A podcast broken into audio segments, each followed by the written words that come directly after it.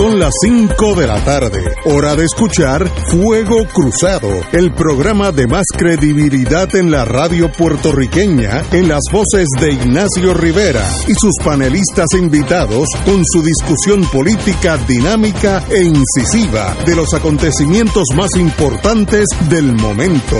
Fuego Cruzado comienza ahora. Amigos y amigas, vamos a empezar hoy un jueves, algo lluvioso. Desde por la mañana está lloviendo en el Río San Juan, pero a mí la lluvia, como decían en, el- en las Fuerzas Armadas, no se preocupen si se mojan, porque eso es solamente agua. Si fuera sido muriático, pues habría que cogerlo más a pecho. Pero el agua, pues, afresca. Y si no lloviera nunca, esto sería el desierto del Sahara. Así es que qué bueno que de vez en cuando llueve y la, la gramita se moja. Hoy, Si no llueve hay sequía. no, eh, bueno, eh, mírate el Sahara, allí nunca llueve. Y mira cómo están esos muchachos. Nosotros estamos hechos en el trópico en la que somos bendecidos. Eh, hoy jueves, don Julio Muriente a mi izquierda, literalmente a mi izquierda, en todos los sentidos de la palabra. Julio, buenas tardes. ¿Qué tal? Buenas tardes. Y Tato Rivera Santana, planificador. Buenas tardes, Ignacio. Buenas tardes, Julio. Aquí al invitado. Y hoy empezamos Miguel con, Romero y a con- los- a- nos hace como hace como dos semanas yo le mandé un sopina yo tengo el poder de agestar gente como el gran jurado porque si no yo sé que en estos días es muy difícil buscar a los candidatos que están en los últimos 1200 metros a todo fuerte con la yegua para llegar a la meta, eh, traerlo aquí, pero como hice mi como dicen en España, las reservas hace dos semanas, tenemos con nosotros al candidato, no, bueno, no voy a exagerar, al candidato a San Juan, yo iba a decir algo, pero tal vez me hubiera vendido. Miguel Romero, qué bueno que estás aquí, Miguel. Eh, saludos, encantado de estar aquí con, contigo, Ignacio, con Tato y con el profesor Muriente. Un placer compartir nuevamente aquí. Me dijiste antes del programa que tú cogiste clases con el profesor Muriente de geografía. Sí, sí, en la UPI, en Río Piedra, Qué geografía. bueno, qué bueno. Como para allá. como para allá. Hace algún tiempo. hace algún tiempo, hace algún tiempo. Pero los dos nos vemos bien todavía, así que eso está No, bien. no, están enteros ustedes, de la juventud. Sí, para, para qué autodestruirse. Oye, excelente manera de comenzar una entrevista. Claro, claro, pero sí, sí, no, de verdad. Bueno, Miguel, dime, ¿en qué etapa tú estás? Sabemos que tú, un- eh, tú eres un candidato con una alta posibilidad de llegar a la alcaldía de San Juan. Cuando digo alta es acento en la A, que me que me perdone Luz Nereida, pero alta con acento en la posibilidad de usted llegar a San Juan. ¿Dónde te encuentras en estos últimos 26 días? ¿Qué estás haciendo? Bueno, eh, 25 días, 6 horas y como 10 minutos. Yo tengo hasta un timer. Pero tú mencionaste que eran los últimos 1200 metros. Yo digo que esto es casi saliendo de la recta lejana para entrar en la recta final. Este falta bien poco, ya, Muy poco. ya bien poco, este, en términos de- del tiempo.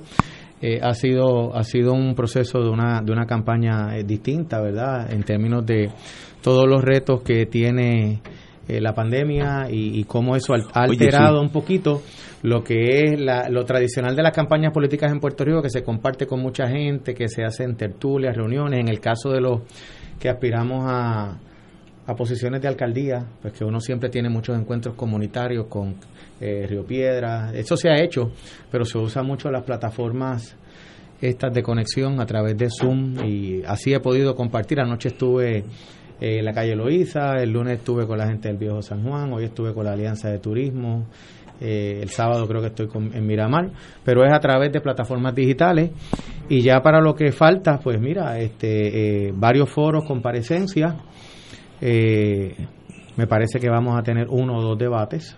Eh, eh, a los candidatos a la Sí, alcaldía. sí, sí, eso es algo, es qué algo, bueno, qué es bueno. que ha sido, yo creo que en las últimas elecciones siempre ha habido eh, debates a la alcaldía de San Juan, así que fuera de eso, pues ya echar el resto aquí. Los candidatos son obviamente Rosana y tú por los partidos mayoritarios. Sí, está también Adrián González por el Partido Independentista PIB, Puertorriqueño sí, sí, y está el licenciado Nelson Rosario por el Partido Proyecto Dignidad. Ese, ese no, no somos, tengo- somos cinco, somos cinco Muy bien. candidatos.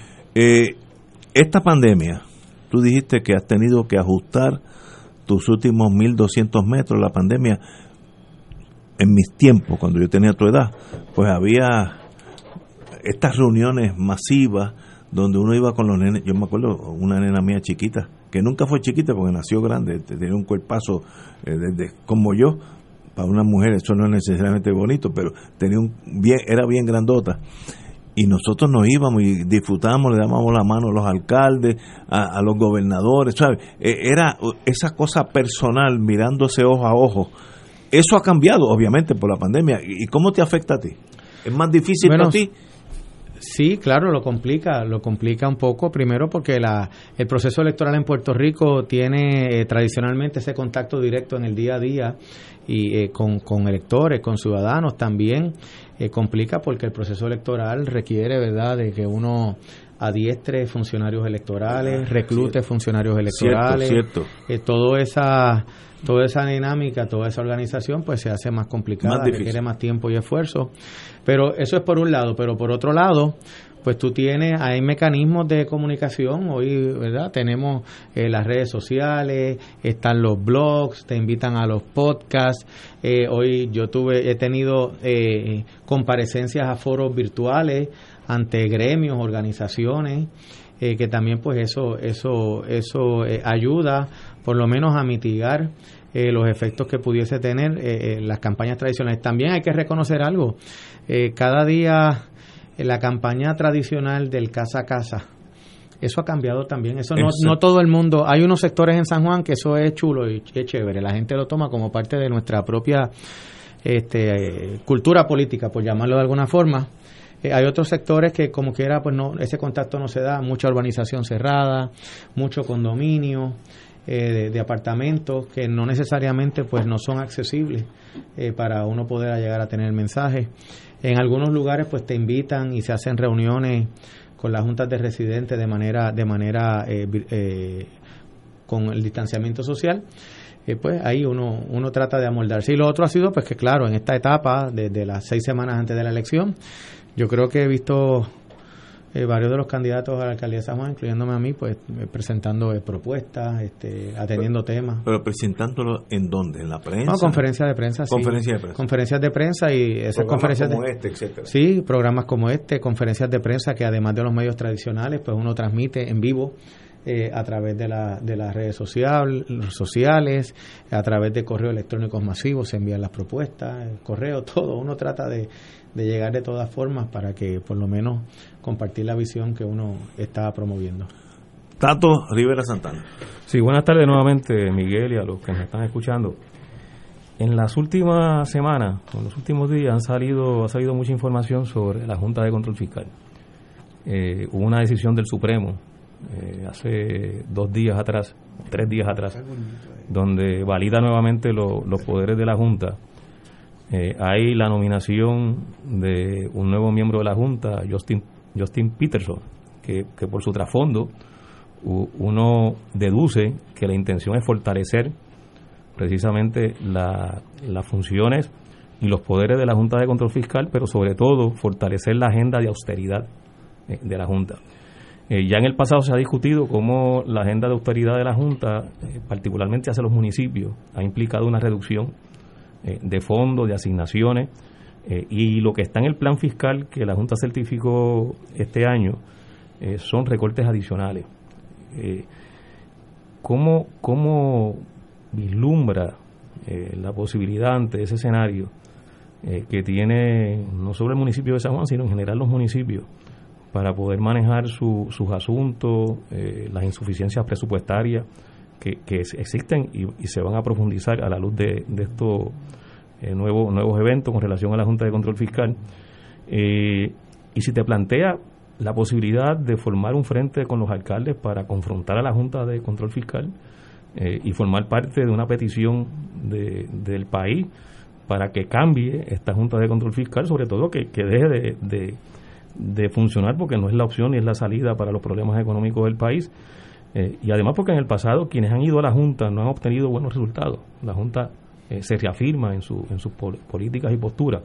Eh, ¿Cómo tú ves eh, las posibilidades en ese sentido de los municipios? Que no sea como en una ocasión hace año y medio dijo el alcalde de Cuamo, Tato García Padilla, que podría ocurrir que los alcaldes electos en estas elecciones sean síndicos liquidadores de los municipios.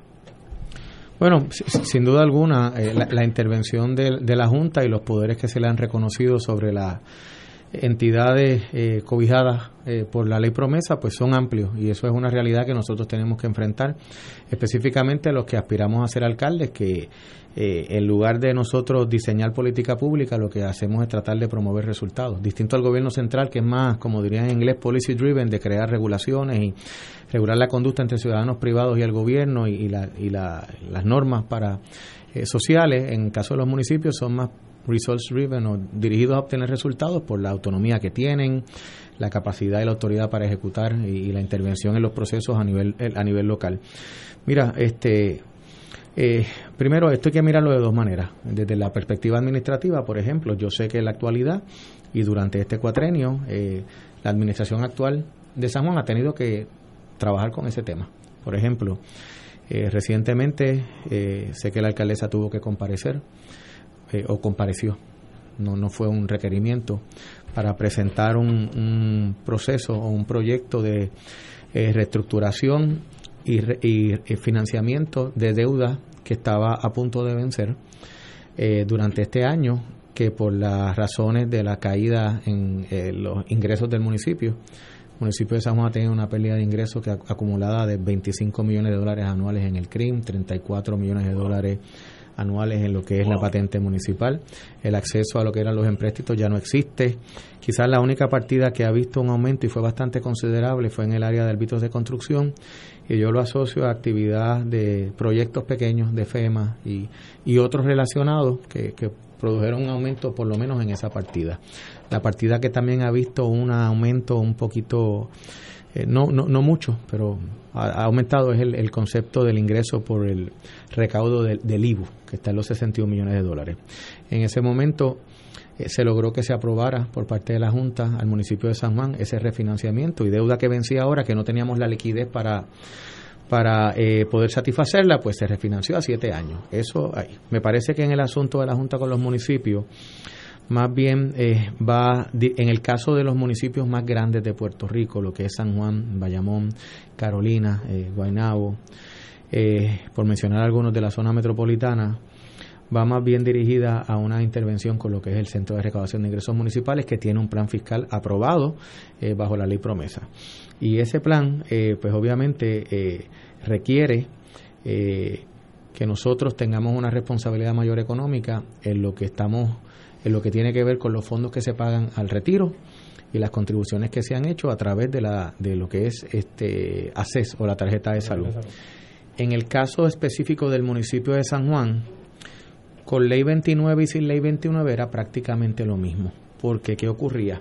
Aunque el municipio estaba relevado del pago de la aportación del Pay As You Go, que ya, que ya no es un pension liability, ahora es un gasto de nómina, y lo que es la porción de ACES el municipio no se le remitía a CES ni, al, ni a retiro, pero gran parte de ese dinero se pagaba, se retenía en el CRIM para lo que es la creación del fondo de equiparación para nutrir la operación de los municipios pequeños. O sea que, en términos financieros, para la realidad municipal no la trastoca tanto, no la trastoca tanto.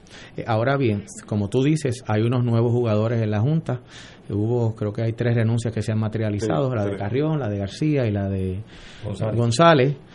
Eh, hay que mirar, ¿verdad?, cómo se, esto se plantea y ciertamente si es una cosa que va a afectar a los municipios, que es la línea principal de, de, servicio a los, y la línea de respuesta, como vimos después del paso de los huracanes Irma María, en la mayoría de los municipios es así, pues claro que habría que, combatir y persuadir y combatir, y combatir este, y hacer alianzas con otros municipios y alianzas con eh, alcaldes y más allá de, de litorales políticos.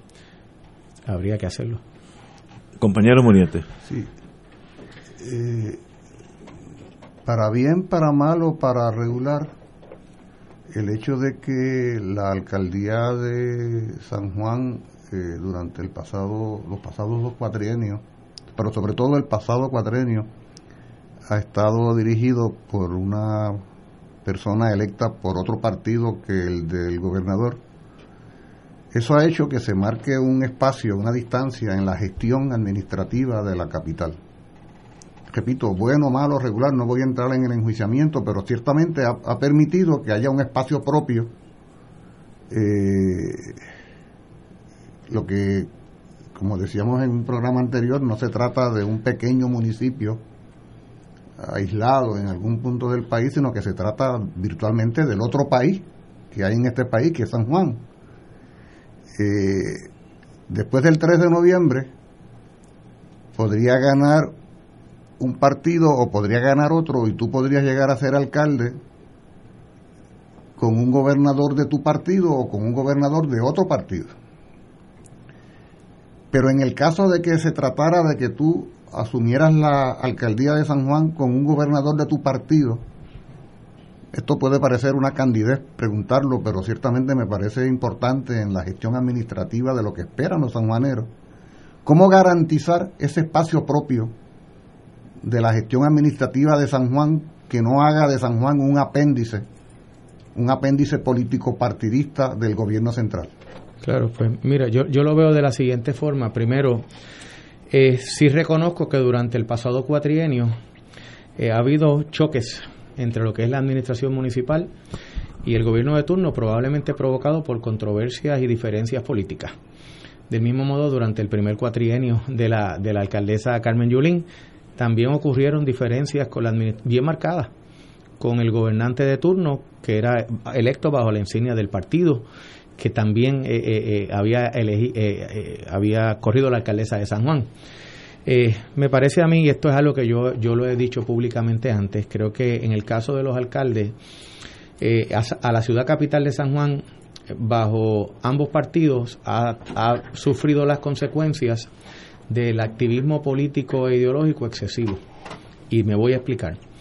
Eh, los alcaldes, en términos de su función eh, como servidores públicos, tienen unas funciones que son eh, básicas, que no tienen que ver si es un municipio grande o un país aparte o municipio costero o la capital y tiene que ver con servicios a los ciudadanos, con la condición de nuestra infraestructura, con manejar un sistema de seguridad, con el que tiene un dispensario tiene que manejarlo. Nosotros tenemos un sistema de salud de 8 CDT, un hospital. Son asuntos del diario vivir de la ciudadanía. Yo veo alcaldes de ambos partidos eh, que independientemente quién es el gobernante, mantienen y deslindan lo que es su ciudad. Y le voy a dar dos ejemplos. El municipio de Bayamón y el municipio de Carolina son municipios de la zona metropolitana, son municipios de una extensión geográfica eh, similar a la de San Juan. Claro, ninguno de los dos tiene los recursos que nosotros tenemos dentro de la situación económica, ni presupuestario. Carolina no llega ni a la mitad y Bayamón una tercera parte. Y ambos municipios, al igual que San Juan, eh, atravesaron eh, los huracanes, la crisis económica del 2006, la reestructuración de la deuda del BGF, la eliminación de subsidios municipales pero han podido, dentro de la situación económica, eh, hay una percepción ciudadana de que las cosas en San Juan no están tan bien como en esos dos municipios, a pesar de que tenemos mucho más recursos, eh, somos la capital, eh, una cuarta parte de los negocios de todo Puerto Rico que están registrados en Hacienda están aquí en la ciudad, que tenemos las facilidades como centro médico, como el centro cardiovascular, hay un sinnúmero de fortalezas y activos, la principal zona turística, una capital que tiene playa, que tiene unos atractivos que no tienen otros municipios. Y yo creo que a nosotros nos ha afectado esa, ese activismo político tan marcado, que resta tiempo a la función de un alcalde, que el alcalde también tiene que operar y lograr resultados eh, tomando en consideración que cuando tú administras también hay unas capas de burocracia que siempre van a estar presentes para tratar de eh, promover el mejor uso de fondos públicos y garantizar el interés público en el proceso del uso del, dinero de los ciudadanos. Y yo creo que eso nos ha afectado eh, bajo ambos partidos. Y además de que nos ha afectado, eh, no ha permitido que, como se ha visto en otros casos de otros municipios, que haya una continuidad en la visión que se implementa. Y, y, yo, cuando, además de hablar del detalle, cuando me preguntan sobre mis propuestas en específicas para atender los problemas que yo veo en San Juan que podemos atender, eh, me preguntan sobre mi visión de, trabajo, pues mi visión va a ser una eh, administrativa basada en atender esos problemas que tenemos a diario, que no nos dejan desarrollarnos y tener mayor calidad de vida en San Juan, sin entrar en controversias políticas ni en, ni activismo político, porque eh, lo he mencionado antes también, el alcalde de Bayamón, que ha sido un alcalde exitoso, es un alcalde estadista. Yo nunca lo veo en un debate público o en una controversia pública relacionada a cómo debe ser el plebiscito la solución de estatus. del mismo modo, al alcalde de Carolina, yo por lo menos no tengo la más mínima idea de si es estado librista tradicional, de si representa o cae dentro de la versión soberana o de alguna modificación a lo que tenemos actualmente. Son primero que nada alcaldes y eso es lo que yo voy a hacer. Ahora bien, del mismo modo, hablamos de cómo separamos o dónde tiramos la raya. Pues yo he escuchado a Ramón Luis Rivera eh, dar su batalla y, su, y establecer posiciones claras y diferencias claras y marcadas cuando eh, se trata de asuntos de los municipios, por ejemplo, cuando se toman determinaciones de política pública que pueden afectar finanzas municipales, prestación de servicios. Lo mismo ha pasado con Carolina, cuando hay algo o se altera, eh, por ejemplo, el uso de terrenos en la isla, eh, o los reglamentos que se han emitido para que se aprobaron en virtud de la nueva ley de permisos, son asuntos puntuales de sus municipios. Y eso también, en cierto modo, les ha dado una coraza porque, por ejemplo, yo recuerdo los tiempos de Sila María Calderón de gobernadora, eh, de momento el alcalde de entonces de Guaynabo hablaba y lograba el espacio público, del mismo modo bajo administraciones del PNP, porque no hay ese constante choque político donde se generan, eh, hay una, un, conflicto de intereses y de, y de desconfianza política, porque eh, la posición de alcalde de San Juan en ocasiones ha sido un trampolín para aspirar a la misma posición que, está allí, que lo ha sido, claro, lo ha sido. en muchas ocasiones. Eh, pues yo he tratado de llevar ese mensaje y esa visión y al final pienso que el hecho de que un, una persona que quiera ser un buen alcalde de la ciudad capital, donde reside no tan solo el 10% de toda la población de nuestra isla, según se ha estimado, donde está una cuarta parte de la actividad económica de la isla, donde operan las finanzas, las universidades públicas, privadas, eh, es un alcalde que tiene una voz y que puede enfrentar eh, alguna diferencia que tenga eh, con un gobernante y yo creo que, que cuando es libre de protagonismo y de activismo político e ideológico, yo creo que es hasta más sólido porque más respaldo tiene de la gente. Usted va a heredar enero 3 el municipio de San Juan. Yo llevo aquí siglos viviendo entre, eh, entre Puerto Tierra y el viejo San Juan. Yo nunca he visto San Juan más abandonado que ahora. Lo digo con el corazón. No estoy siendo partidista, estoy, estoy siendo el que baje por la calle Fortaleza hoy en día, hoy, ahora mismo, se va a encontrar con un camino vecinal. Eso es así, no estoy diciendo. Cuando usted herede ese abandono, ese caos, eso consume dinero para poderlo traer a la par. Yo no sé si yo fuera alcalde qué puedo hacer, porque no hay duda que hay que meter mucho dinero en reparación que se dio haber hecho hace 10 años. Eso es cumulativo, pero ahora mismo estamos en una crisis física en el viejo San Juan. ¿Qué, usted tiene bueno, que decir? Eh, primero, ¿verdad? El, el, municipio de San Juan eh, tiene una, una unidad, una división, un departamento de operaciones y ornatos que se encarga de, de, ese tipo de función, ¿verdad? Y, y, esa, y ese departamento tiene un presupuesto aproximadamente de 61 millones de dólares. Solamente para el recogido de desperdicios sólidos es una partida de 24 millones, 24 millones de dólares. Me parece que hay recursos suficientes. Eh, eh, me parece también que el elemento de la falta de gerencia y de administración, los constantes cambios administrativos en posiciones, que toda posición tiene un learning curve pero cuando ocurre ese cambio constante, pues mira, pasa lo mismo que nos pasa en nuestro sistema de salud de la ciudad capital, que no se, no se han puesto en vigor. Eh, por ejemplo, tenemos una facilidad que es un, una, una escuela de medicina que puede aumentar su cantidad de residencias y puede provocar que atendan o médicos practicantes estén rotando a los CDT. Pues mira, es lo mismo, son problemas de gerencia. Segundo, eh, el municipio de San Juan, eh, ante la carencia de fondos que tienen todos los municipios, el Estado a nivel central en febrero anunció la primera asignación municipal eh, de fondos para la reconstrucción. 600 eh, millones de dólares, 300 millones de dólares se asignaron a los municipios por partes iguales, le correspondió una partida de 3.8 millones de dólares.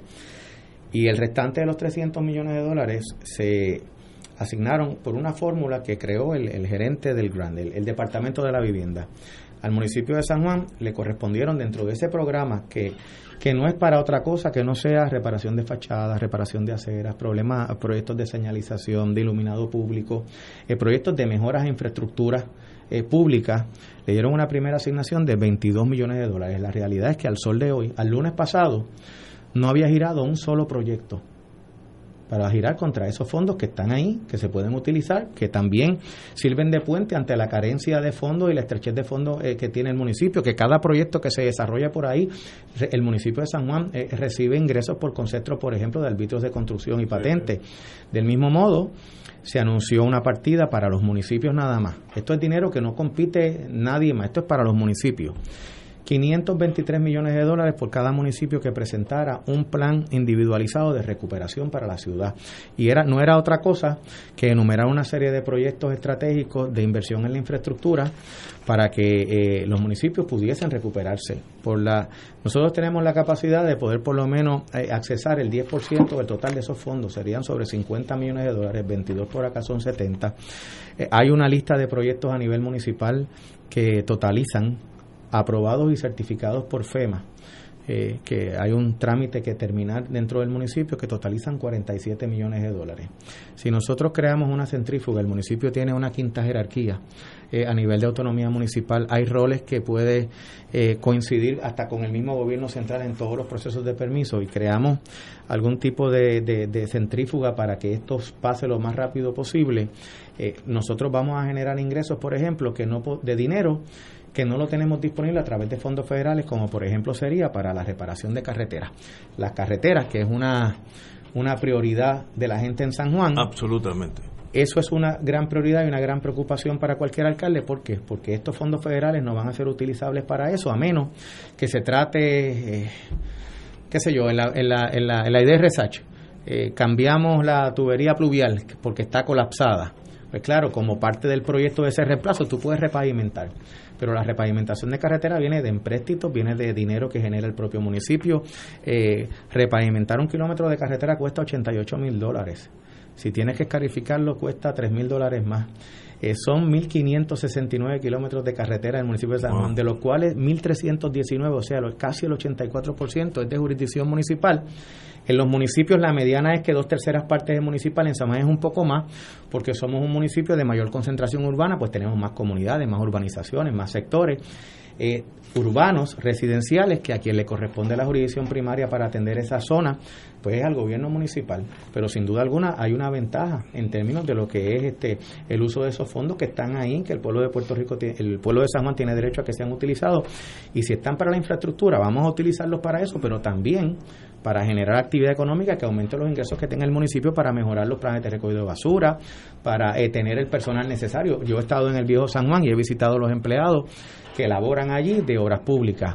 La realidad es que son muy pocos empleados, muy pocos trabajadores que están en un solo turno de 7 a 3, el mismo turno que utilizamos en una zona que no tiene el mismo tráfico como tiene el viejo San Juan, es el mismo turno que tienen los del viejo San Juan, por ejemplo. Entonces, el contrato, eh, que esto es privado y esto cambió hace muchos años. Antes el municipio gerenciaba su propio proceso de recogido de desperdicios sólidos porque tenía su, su vertedero allí. Y allí manejaban aquel solar de que tiene como 40 cuerdas de, de, de, extensión, 120 camiones. Ahora no es así. Ahora el municipio lo que tiene allí es una planta de transbordo el contrato de recogido de basura, yo me llevo el zapacón y la bolsa, lo que se queda ahí, eso lo tenemos que limpiar nosotros. Y depositamos entonces en Humacao. Pues, eh, eh, hay municipios que tienen eh, procuradores del ambiente, que son entidades que se encargan de velar por lo que es el cumplimiento con este tipo de contrato, pero eh, en San Juan, pues lamentablemente también la disminución en la cantidad de empleados. Eh, cuando Jorge Santini era alcalde, el municipio llegó a tener casi 10.000 empleados. Cuando la alcaldesa de San Juan comenzó, tenía unos 7.100. Eh, ahora debe tener como 5.600. Wow, la mitad. sí, es, seguro. Entonces, eh, ¿verdad? La sobrecarga de trabajo, la necesidad que hay también de abrir oportunidades de reclutamiento en áreas puntuales que necesitan atención y que la empleomanía es importante para llevarla a cabo, porque no puedes tampoco sustituir por algo operacional basado en la tecnología. Pues todos esos son retos que, eh, a mi juicio, eh, se atienden con administrando, sentándose allí, tratando de estar enfocado en esa tarea que, es gigantesca, que, es importante para Puerto Rico, que San Juan eh, echa hacia adelante y ahí pues no hay espacio para este tipo de agendas ideológicas o que, son legítimas, cada cual tiene derecho a pensar y a promover. Pero San Juan es San Juan. Pero, pero los alcaldes tienen que bregar con eso. Cuando Doña Fela era alcalde, alcaldesa, eh, el título era administrador, era administradora del ayuntamiento, eso cambió después. Eh, desgraciadamente. Yo creo que Julio me iba a Y las encuestas te ofrecen, no, no entremos en ya las encuestas, pero el número ese habla de un poco menos del 40%, ¿verdad? Te sitúan en un treinta y tantos por ciento. Esa es una encuesta, la encuesta del Nuevo Día. del Nuevo Día. La encuesta del Nuevo Día. Asumamos que, que, que llegas a un 40 por, por, por, por lo que estamos conversando. Estipulado. Vamos a ver si tú fueras, fueras ganador en las elecciones de San Juan con un 40, querría decir que tú tienes una mayoría relativa, pero una minoría absoluta. Sería una pluralidad, eso es una elección por, por eso, pero el 60% no habría votado por ti, el 60%. Eso quiere decir que tú serías alcalde de un municipio donde estadísticamente al menos el 60% del electorado eh, no te respaldó. Eso es muy frecuente acá en, los procesos electorales, donde el que gana no gana con un 50 más 1, sino que tiene una mayoría relativa, pero en el conjunto es minoritario.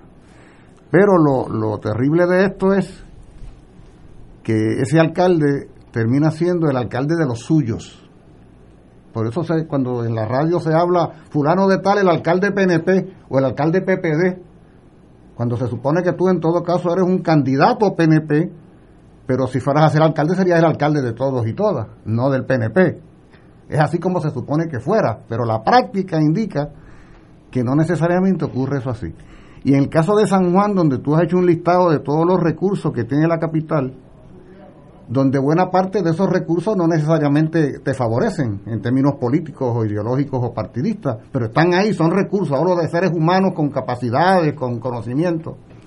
Y yo te pregunto, y esto de nuevo puede ser una pregunta cándida, pero ¿en qué medida será posible que una administración para la ciudad capital cuente con todo ese universo de seres humanos que no te han respaldado ni van a respaldar al PNP o a la estadidad, pero que sin embargo cuentan con unas capacidades extraordinarias para contribuir a hacer de San Juan una gran ciudad. O sea, ¿en qué medida eso será posible desde una administración de tu partido y de tu gobierno? Pues mira, yo lo veo de la siguiente forma y solamente para eh, eh efectos de esta pregunta. Déjame decirte, nada más en el caso de las universidades el recinto de Río Piedra tiene más de mil profesores y profesoras, la mayoría de los cuales son doctores y doctoras en todos los campos que tú te puedas imaginar. Para darte una idea, una sola, de la cantera que hay en la capital de recursos posibles. Pues mira, eh, primero yo creo que, que eh, parte del éxito pudiese ser el hecho de que yo vengo aquí eh, con una agenda colectiva de atender los problemas que nos afectan a todos y de cumplir con un rol principalmente de administrador.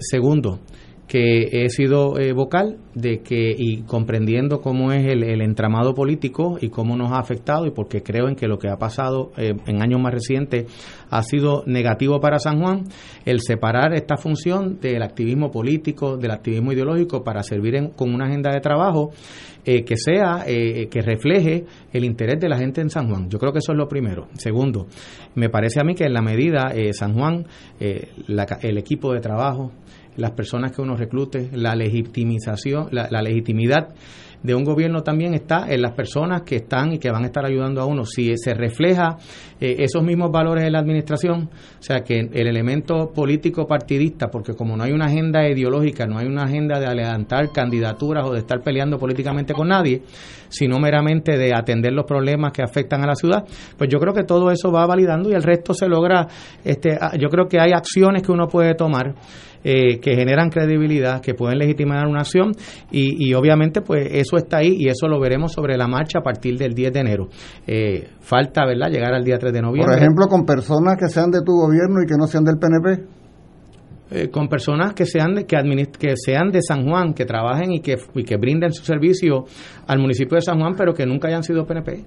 Eso también, eso, eso se da. Yo creo que San Juan tiene unos problemas complejos que requiere también que personas eh, que no necesariamente militen en un partido político, sino por los méritos que tienen, también puedan servir y ocupar posiciones que ayuden a, declarar, establecer política pública a nivel municipal. Señor alcalde, perdón. Yo tengo una última pregunta. Una última pregunta. Cuando tú fuiste mi estudiante, ¿ya tú eras estadista? Sí, toda la vida. Eso nace, uno nace con eso. Nunca lo dijiste en el salón de clase. Ah, porque yo iba allí a estudiar. Estaba concentrado. Y me disfrutaba la clase porque era, era, era, era bien interesante como, eh, Usted me solicitó que tenía otros compromisos, tenía que irse a las cinco y media. Yo he fallado, militar al fin. Le he robado nueve minutos sobre las cinco y media. Pero llego yo. Voy para Monacillo. Para Monacillo. Pues un privilegio tenerlo aquí. Y lo único, como yo soy una persona que uno de mis defectos es la cosa práctica de la vida, cuando usted sea alcalde, arrégleme la fortaleza de la calle, que son 300 metros. Yo no pido más nada. Por lo menos no es un kilómetro. No, no, es 300 metros, Sí, eso está encanto. Pero ahí hay un pleito judicial de hace algunos años. pero- sí. Si hay unos pleitos, eso es. Creo que hay un intento de transarlo y hacer algo de, de alguien pone el material y el otro Pero- pone la mano de obra. Así que ojalá que se pueda transar antes de que termine Pero el 31 de cuando diciembre. usted sea alcalde, arregle la fortaleza y luego que los abogados peleen y, y busquen. Porque tú, tú no puedes estar allí cayendo en boquete. Está la doctrina de mitigación de daños. Como quiere hay que repararla. Hay que hay regarla. Señores, un privilegio, señor alcalde. Gracias. Qué bu- Gracias. oye, oye, con- No es lo que. un privilegio tenerlo aquí. Gracias.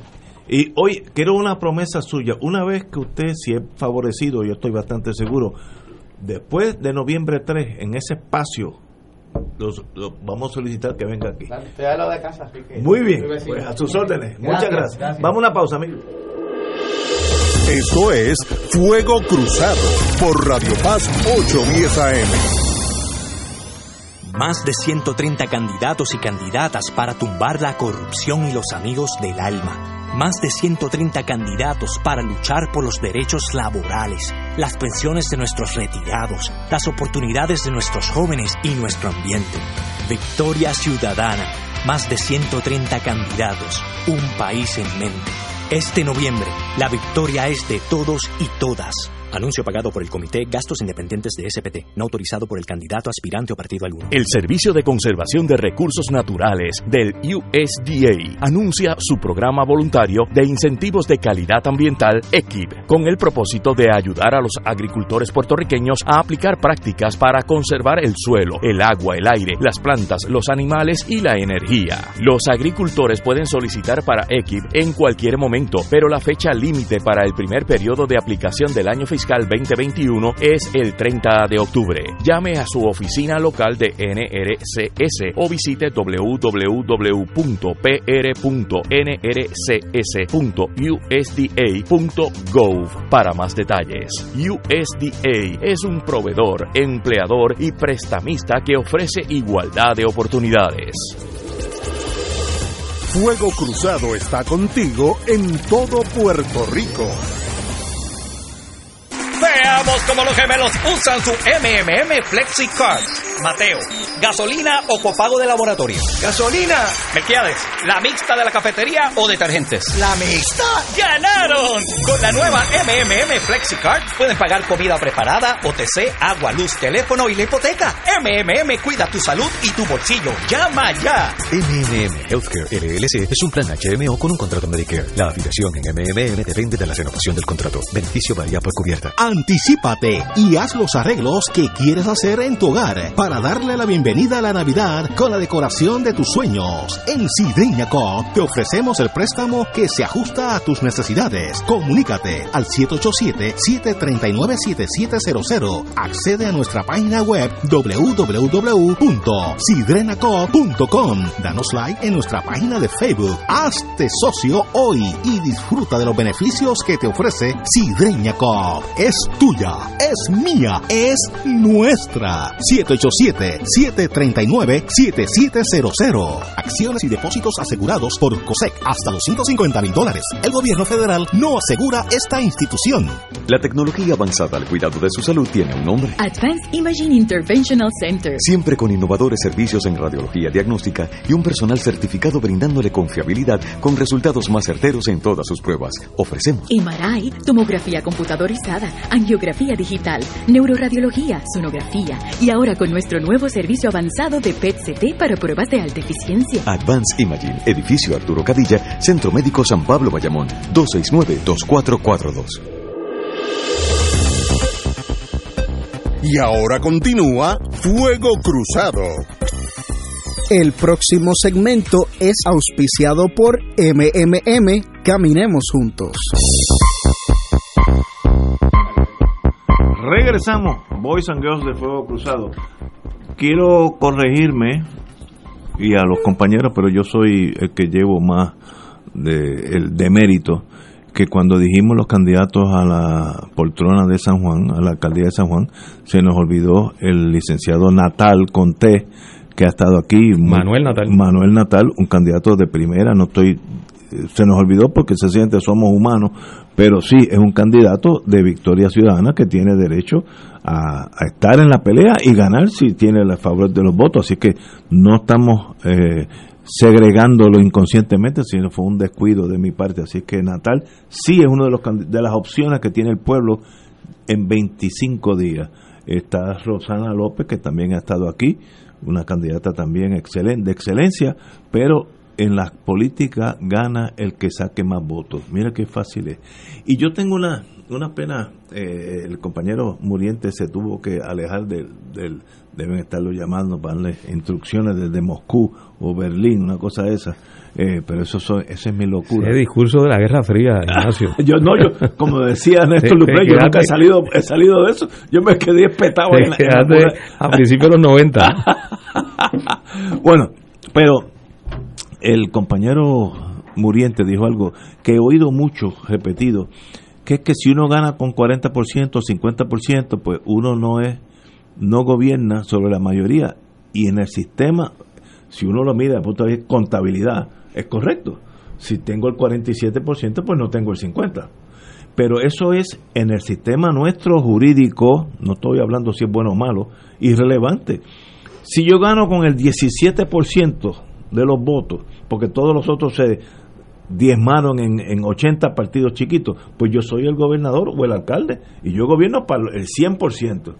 Así que se supone que sea. No, así no es que tiene digo, yo no puedo ganar con el 17 y gobernar para el 17.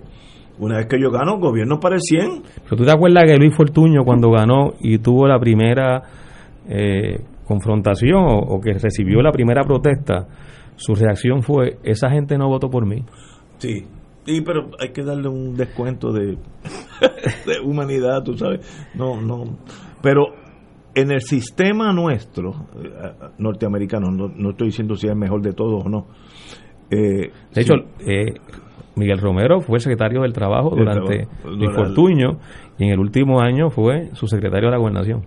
Es correcto, lo cual lo cualifica más porque tiene más experiencia. Fíjate cómo hay que mirarlo yo creo que él va a ser alcalde. y tiene el elemento también de que entonces está vinculado a lo que fueron las políticas de, Luis Fortuño, que fueron las políticas de despido de empleados públicos, ley 7. Ahora, ahora, si gana con un 38%, si gana con un 40%, es el alcalde de San Juan, punto.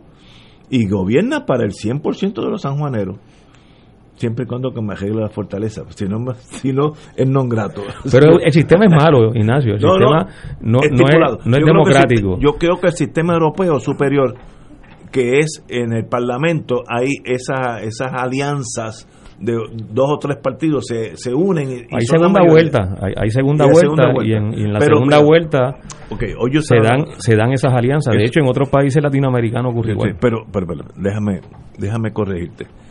Como yo como yo soy hay, un cambio de logística aquí ahora mismo en la mesa. Oriente está cambiando la silla. No, si, no sé si es que ha notado que tiene un micrófono. Pero en, eh, en el sistema europeo, tú puedes hacer alianzas entre dos o tres partidos continuamente. Y en el momento que no tiene el visto bueno de la mayoría del Parlamento, pues cambian del líder. Eso es otro sistema. El nuestro es el sistema, pues yo digo norteamericano, que se resume winner takes all. El que gana se lo lleva todo. No estoy diciendo si es bueno o malo, pero es que es así. No, sí, pero yo me estaba, yo me estaba Ignacio refiriendo a otro aspecto que no es el aritmético electoral, sino a la responsabilidad ministerial del vencedor de, gobernar. o, sea, gobernar para todos. Uno, uno pensaría que si hay un elemental sentido de responsabilidad cívica del candidato que gana, que sabe de antemano que va a ganar con una cantidad eh, parcial del total de quienes voten y que incluso puede ser una cantidad menor, lo que yo le decía, bueno, eh, Ricky Rosselló salió con un 41, 42% de los que fueron a votar. No, no, de los que votaron por el candidato a la gobernación. que, 41.7, que, que, cuando tú le restas lo que se abstuvieron de la lista, se queden un veintitantos por ciento. Pero eso es irrelevante. No, no, a lo que yo voy es ganó? ok, sí, sí, pero ¿para quiénes en, ganó? En los números y en lo que es el sistema, eh, efectivamente ganó Ricky Rosselló en el 2016, fue gobernador. Ahora, en términos políticos, en términos de lo que eso representa para la gobernanza, para lo que es la forma de manejar las políticas públicas eh, y dirigir, claro, asumiendo que de verdad se dirige, ¿no?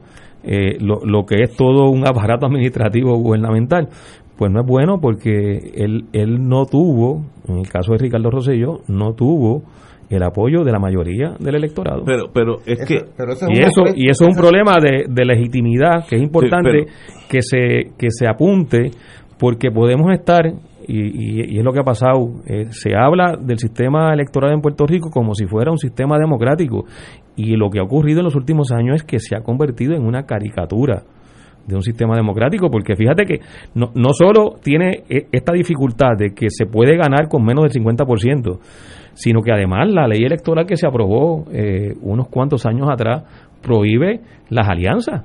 Es que es absurdo. Prohíbe las alianzas y eso no era así en el sistema electoral en, Puerto Rico. O sea que se ha venido eh, estrechando lo que de por sí ya era, ya era, un sistema electoral con serias limitaciones desde el punto de vista político, que es que nosotros no estamos realmente escogiendo a los que gobiernan el país. Eh, pero ante esa realidad de política que tiene que ver con todo lo que es el vínculo colonial con Estados Unidos o, la imposición colonial de Estados Unidos a Puerto Rico, se suma un sistema electoral que está hecho a la medida para que sea poco operacional y poco impactante en cuanto a las consecuencias políticas que pueda tener la administración de gobierno de X o Y, eh, gobernador o gobernadora. Tú decías hace un instante que se quiere proyectar una imagen de carácter democrático de lo electoral y que no era cierto. ¿Cómo se llama el nuevo presidente de la Junta de Control Fiscal? ¿Cómo es que se llama? americano, no sé. David Skill. David Skill. Pues mira, amigos y amigas Radio Escucha, ya Puerto Rico tiene el nuevo gobernador. O sea, ya no hay que ir al 3 de noviembre a las elecciones. bueno, muy bien. Pero, pero, dígaseme si lo que estoy diciendo es, una exageración o es eminentemente cierto que desde Washington ya han designado, como lo hicieron por mucho tiempo, hasta Red y luego Jesús Tepiñero, que fue el último, ¿verdad? Porque el primero que fue electo fue Muñoz Marín, ¿verdad? Pues volvimos a la época de la designación de los gobernadores. Este sujeto es, de hecho, de hecho, el nuevo gobernador de Puerto Rico y están ahora eligiendo a sus ministros, a sus funcionarios lo que las vacantes que había es nutriendo el secretario de Estado, el secretario de los otros. ¿Es cierto o no es cierto lo que estoy diciendo? ¿Qué, es lo que le queda al que salga electo el 3 de noviembre del bizcocho? ¿Qué es lo que le queda? Arreglar la fortaleza para mí. La, fortaleza. ahora, ahora, ahora. Eh, lo que ustedes están diciendo es correcto. Ahora, si yo corro para gobernador o alcalde de, de, de Junta o San Juan y gano con el 17% del voto, una vez que yo juramente soy alcalde de San Juan para 100% de San, los sanjuaneros. Si, no, pues tú eres, eh, no, no, no está siendo, no, no está siendo fiel a tu juramento. Pues, se eh, supone. Este no, no, eh, debe, debiera ser así. Si es o no así, ese es cada Es que esta es la historia de las infidelidades. Aquí nadie cumple ese juramento. es que tiene que ser así. Ese es el problema. Por eso yo decía que podría parecer una ingenuidad decirlo así pero cada vez que yo escucho que se menciona en la radio a un legislador o a un alcalde y se dice, aquí está el alcalde PNP de Tuabaja, o está el alcalde popular de Hormiguero, aquí está el legislador PNP de, San Juan, pero eh, oye, él, fue candidato del PNP, él fue candidato del PPD, una vez sale electo, se supone se supone que sea el gobernador, el alcalde o el de legislador de todos los, los ciudadanos del país, pero la práctica tristemente lo que nos indica es que cuando gana un partido se excluye a más de la mitad del país. Eso es lo que yo le decía a Romero, se excluye de hecho, se le elimina. Pero que no no no debe ser así. Eh, los alcaldes los alcaldes triunfantes, el de Bayamón, Guainabo, Carolina, Caguas, Mayagüez, por decir algunos, ¿por qué siguen ganando? porque los representan a todos. La, gente se siente cómoda con ese alcalde, le da servicios, etcétera. Si estuvieran gobernando solamente para su, su tribu, a la larga pierden. Porque ganan y ganan y ganan porque están haciendo un buen trabajo. La vida es así de sencilla. Hay otros que no tienen eso y, y tienen prole- problemas eleccionarios. Quiero decir antes de la pausa que yo oigo mucho de la segunda vuelta. En muchos países del mundo, Latinoamérica, Europa, tienen eh, que si nadie saca 50%, tienen que ir a una segunda vuelta y, y se vota los, últimos, los, los primeros, el primero y el segundo votan a ver quién gana. Si el PNP pasa esa ley, jamás gobernaría en Puerto Rico. Nunca. Porque si tú sumas toda la oposición al PNP es más del 50%. Así que si hay una 50, si hay, si hay una segunda vuelta, quiere decir que el PNP va a perderla. Porque entre el Partido Popular, Victoria Ciudadana, eh, ¿cuáles son los otros? Este, el PIB, exacto, el PIB que tiene un, un número sólido, eh, 6, 7%, lo que sea. Se unen todas esas, entonces nunca ganaría. Por tanto, el que piensa que va eh, bajo el crisol del, del, del Partido Nuevo aprobar una segunda vuelta está loco.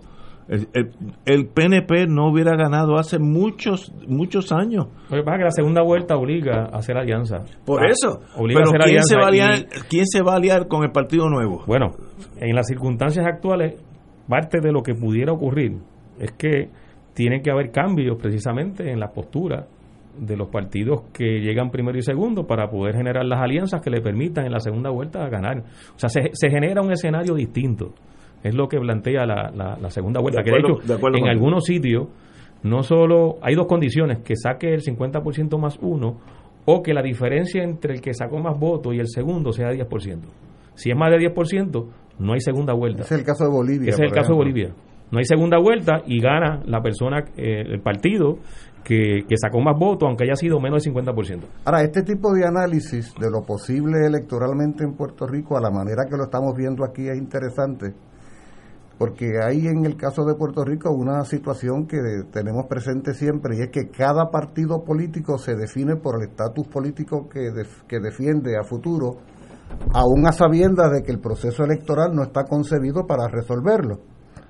Entonces, la pregunta que habría que hacerse es, ¿Se vale generar alianzas, entendido, eh, coincidencias tácticas de tipo electoral a la manera como se hace en otros países de América Latina y el Caribe, sin que eso suponga una contradicción de principio con el estatus político que tú favoreces? Porque en este país inmediatamente se levanta bandera roja. Ah, te estás tratando de acercar a los colonialistas, te estás tratando de acercar a tal, o eres el melonismo tal, o no sé qué. O sea, en este país hay un serio problema de concepción de hasta dónde alcanza la posibilidad de alianzas. Pero fíjate, Julio, que en la historia nuestra sí se fraguaron alianzas en procesos electorales eh, a principios del siglo pasado. Este, y, y formaba parte de, lo que era la dinámica política y todo lo, que era el escenario político electoral. Eh, eso cambió. Alianzas bien conservadoras en algunos casos, como fue la, la coalición, y alianzas progresistas. Este, así que, que no está ajeno a lo que ha sido la historia política nuestra, el asunto de las alianzas. Lo que pasa es que eso se, se, se echó por la borda, eso, eso se, se tiró eh, a pérdida y, y se diseñó un sistema electoral para favorecer precisamente a, a dos partidos. E- este diseño electoral está hecho para que dos partidos, en este caso el Partido Nuevo Progresista y el Partido Popular Democrático, no tengan problema en ser los que los que ganen las elecciones. Yo, yo no tengo problema con eso, excepto la segunda vuelta para el PNP es mortal. Le garantiza que nunca va a gobernar a Puerto Rico. Bueno, pues eso eso lo que quiere decir es que efectivamente un diseño electoral de esa naturaleza haría del PNP no un partido de mayoría, sino un partido de minoría. Pero, pero si ganamos las Porque elecciones. no es la mayoría, fíjate que lo que está diciendo. No, sacamos. lo que está vamos a decir que sacamos reconociendo que el 40. PNP no es un partido de mayoría. Sacamos 40. Y el Partido Popular saca 37. Ya estamos en 77. Y Victoria Ciudadana saca lo que. Si se unen todos esos contra el PNP, el PNP nunca gobernaría. Y así que no esperes que el PNP pase esa ley. Pero es que la porque es suicidio. Pero es que la política de alianza no tiene que darse solo en caso del contexto de una segunda vuelta. En el contexto de una primera vuelta, las alianzas se valen Ah, también, también, para también. y se van a alcanzar los mismos objetivos. Con eso si yo no todos tengo los. Si todos los sectores de San Sí. Juan Se unen. se unieran, dejotan al PNP en San Sí, Juan. pero eh, con eso yo no tengo problema. Pues, Si, si se unen y votan todos por X, muy bien, ganaron, sacaron más votos. Ahora, si yo gané con un 47, mal contado, como decía poner el campo, y tú tienes que si ustedes se unen van a sacar 53, porque es, es, es- es matemática. Así que el PNP jamás, y si yo fuera eh, en el mundo político del PNP, yo no permitiría eso, porque no vas a ganar nunca, No lo ha nunca. permitido. No, no, no. El PNP no, no. está anclado en Aunque este gane por dos votos, como dicen los americanos, winner takes all. El que gana se lo lleva todo. Te digo más. Ah, que no es la mejor democracia, pero la gran obsesión del PNP, la gran obsesión de los anexionistas, es que nunca han tenido en sus manos un 50 más 1. Por eso están inventando lo de la consulta de- del 3 de noviembre, porque están queriendo tener un 50 más 1 para decir que finalmente son mayoría. Marilu Guzmán, hermana de Fuego Cruzado, me dice, Ignacio, ¿tú crees que eso es democracia? No, estamos así hablando de ganar las elecciones. no, no me mezcle los términos. El que gana en el sistema norteamericano por un voto, lo gana todo. Ah, que no es perfecto. En el sistema estipulado. americano es peor porque no es por el voto Ah, bueno, allá es- popular. allá le añadimos- del Oye, colegio ¿por electoral. cuántos votos perdió Trump? Trump perdió en el 2016 No, por- por, el por voto tres popular. millones, Por tres tres- millones. sacó tres millones menos que Hillary Sí, Clinton. es correcto. Y yo creo que va a sacar un poquito más. Va a valer por mucho más. Esperemos. Tenemos que ir a una pausa, amigos. Esto es Fuego Cruzado por Radio Paz 810 AM. Eh, beneficiario de Medicare. ¿Sabías que ahora con tu nueva tarjeta de Triple S Advantage lo tienes todo en uno? Pues sí, más beneficios de salud, más acceso a tus OTC, puedes pagar la compra y limpieza del hogar y tienes dinero para que con la misma tarjeta de Triple S, sí, la del plan, compres lo que necesites. Todo esto sin sacrificar tus beneficios de salud, tu familia y Triple S Advantage, una gran red. Triple S Advantage es una organización de cuidado coordinado HMO y de proveedores preferidos PPO con un contrato con Medicare. La afiliación a Triple S Advantage Inc. depende de la renovación del contrato. Fuego Cruzado está contigo en todo Puerto Rico.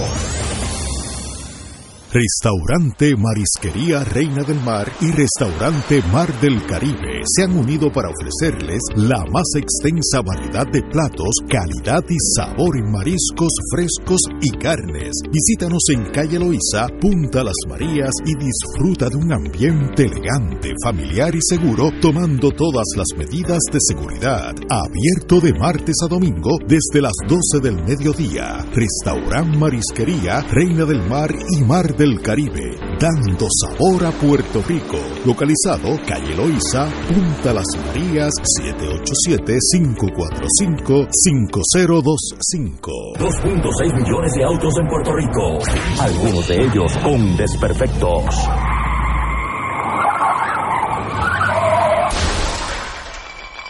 Autocontrol. Tu carro. Tu carro. Tu mundo. Lunes a viernes a las 11 de la mañana por Radio Paz 810 AM. Farmacia San Rafael, la primera farmacia de comunidad especializada desde el 1952, atendida por su segunda y tercera generación. Servicios de lunes a viernes de 8 de la mañana a 6 de la tarde, los sábados hasta las 3 de la tarde, aceptando los planes de Vital y la mayoría de los planes. Envíanos tu receta a farmacia@fsanrafael.com. Fax 721-4165 o llámanos al 724-3333. En Internet, Farmacia San Rafael. Aquí la llama se enciende cada tarde a las 5 porque escuchas Radio Paz 810 AM, WKBM San Juan y retransmite en diferido WOROFM Corozal San Juan, la Casa de Fuego Cruzado, el programa de más credibilidad en la radio puertorriqueña.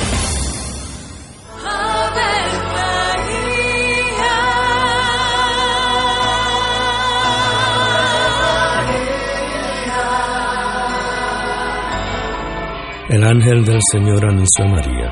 Y ella concibió por obra del Espíritu Santo. Dios te salve María, llena eres de gracia, el Señor es contigo. Bendita tú eres entre todas las mujeres, y bendito es el fruto de tu vientre Jesús. Santa María, Madre de Dios, ruega por nosotros pecadores, ahora y en la hora de nuestra muerte. Amén. He aquí la esclava del Señor. Hágase en mí según tu palabra. Dios te salve María, llena eres de gracia, el Señor es contigo. Bendita tú eres entre todas las mujeres, y bendito es el fruto de tu vientre Jesús. Santa María, Madre de Dios, ruega por nosotros pecadores, ahora y en la hora de nuestra muerte. Amén. Y el Verbo se hizo carne. Y habitó entre nosotros. Dios te salve María, llena eres de gracia, el Señor es contigo. Bendita tú eres entre todas las mujeres, y bendito es el fruto de tu vientre Jesús. Santa María, Madre de Dios, ruega por nosotros Ruega por nosotros, Santa Madre de Dios. Para que seamos dignos de alcanzar las promesas de nuestro Señor Jesucristo. Oremos. Derrama, Señor, tu gracia sobre nosotros, que por el anuncio del ángel hemos conocido la encarnación de tu Hijo, para que lleguemos por su pasión y su cruz a la gloria de la resurrección, por Jesucristo nuestro Señor. Amén. Gloria al Padre, al Hijo y al Espíritu Santo. Como era en un principio, ahora y siempre, por los siglos de los siglos. Amén.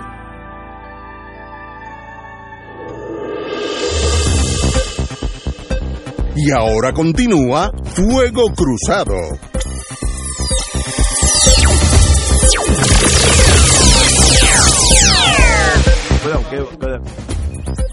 La siguiente entrevista es pagada. Amigos y amigas, beneficiario de Medicare Platino, por allá vemos unos cuantos. Llegó el momento de escoger tu nuevo plan con Triple S Advantage. Cuídate mientras ahorras más. Me acompaña el amigo ya de Fuego Cruzado, Luis Rivas, para darnos más detalles. Compañero, adelante, Luis. Gracias por la invitación, Ignacio. Estamos bien entusiasmados porque nuestros planes platino ahorra, ahorra más, nunca cuida tu salud, pero también cuida tu bolsillo. Y sobre todo, te ayudan a mejorar tu calidad de vida. Te ofrecemos dinero para compra y entrega de alimentos, limpieza del hogar por un profesional, en efectivo para comprar y pagar lo que tú quieras. Y lo mejor es que ahora tienes todo en tu tarjeta de Triple S Advantage Mastercard. Acceso a cuidado de salud y puedes usarla para compras o pagos de lo que necesites. Háblame de la limpieza del hogar, que a mí me interesa específicamente. ¿Por qué lo están ofreciendo y qué incluye? Claro que sí, Ignacio. A muchos adultos mayores se les hace difícil la limpieza del hogar. Reconocemos que una higiene y un hogar limpio tienen sus beneficios comprobados de salud física y mental.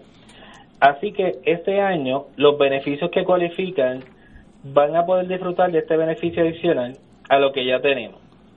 Esta limpieza básica incluye limpieza de superficies, baño y cocina, barrer, mapear, entre otros. Eso es un gran alivio para nuestros afiliados y para sus cuidadores. Otro tema que es interesante en estos días, muy importante, danos detalles sobre la compra y entrega de alimentos. ¿Cómo no, Ignacio?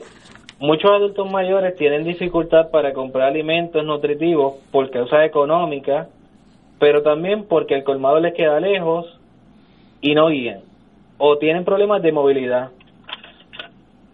Con este beneficio, los adultos, los afiliados que cualifiquen para tener el dinero para la compra y el costo de la entrega del supermercado a la casa. Este es un apoyo más para los cuidadores que tienen entre sus tareas hacerle la compra a su ser querido. Y hay más. También ofrecemos mensualmente 160 dólares para que lo usen en lo que más necesiten. Con tu tarjeta Triple S Advantage Mastercard, pueden retirarlo en cajeros automáticos, pagar o comprar lo que quieran. ¿Y cómo tienen acceso a todos estos servicios? Con tu tarjeta del plan lo tienes todo en uno.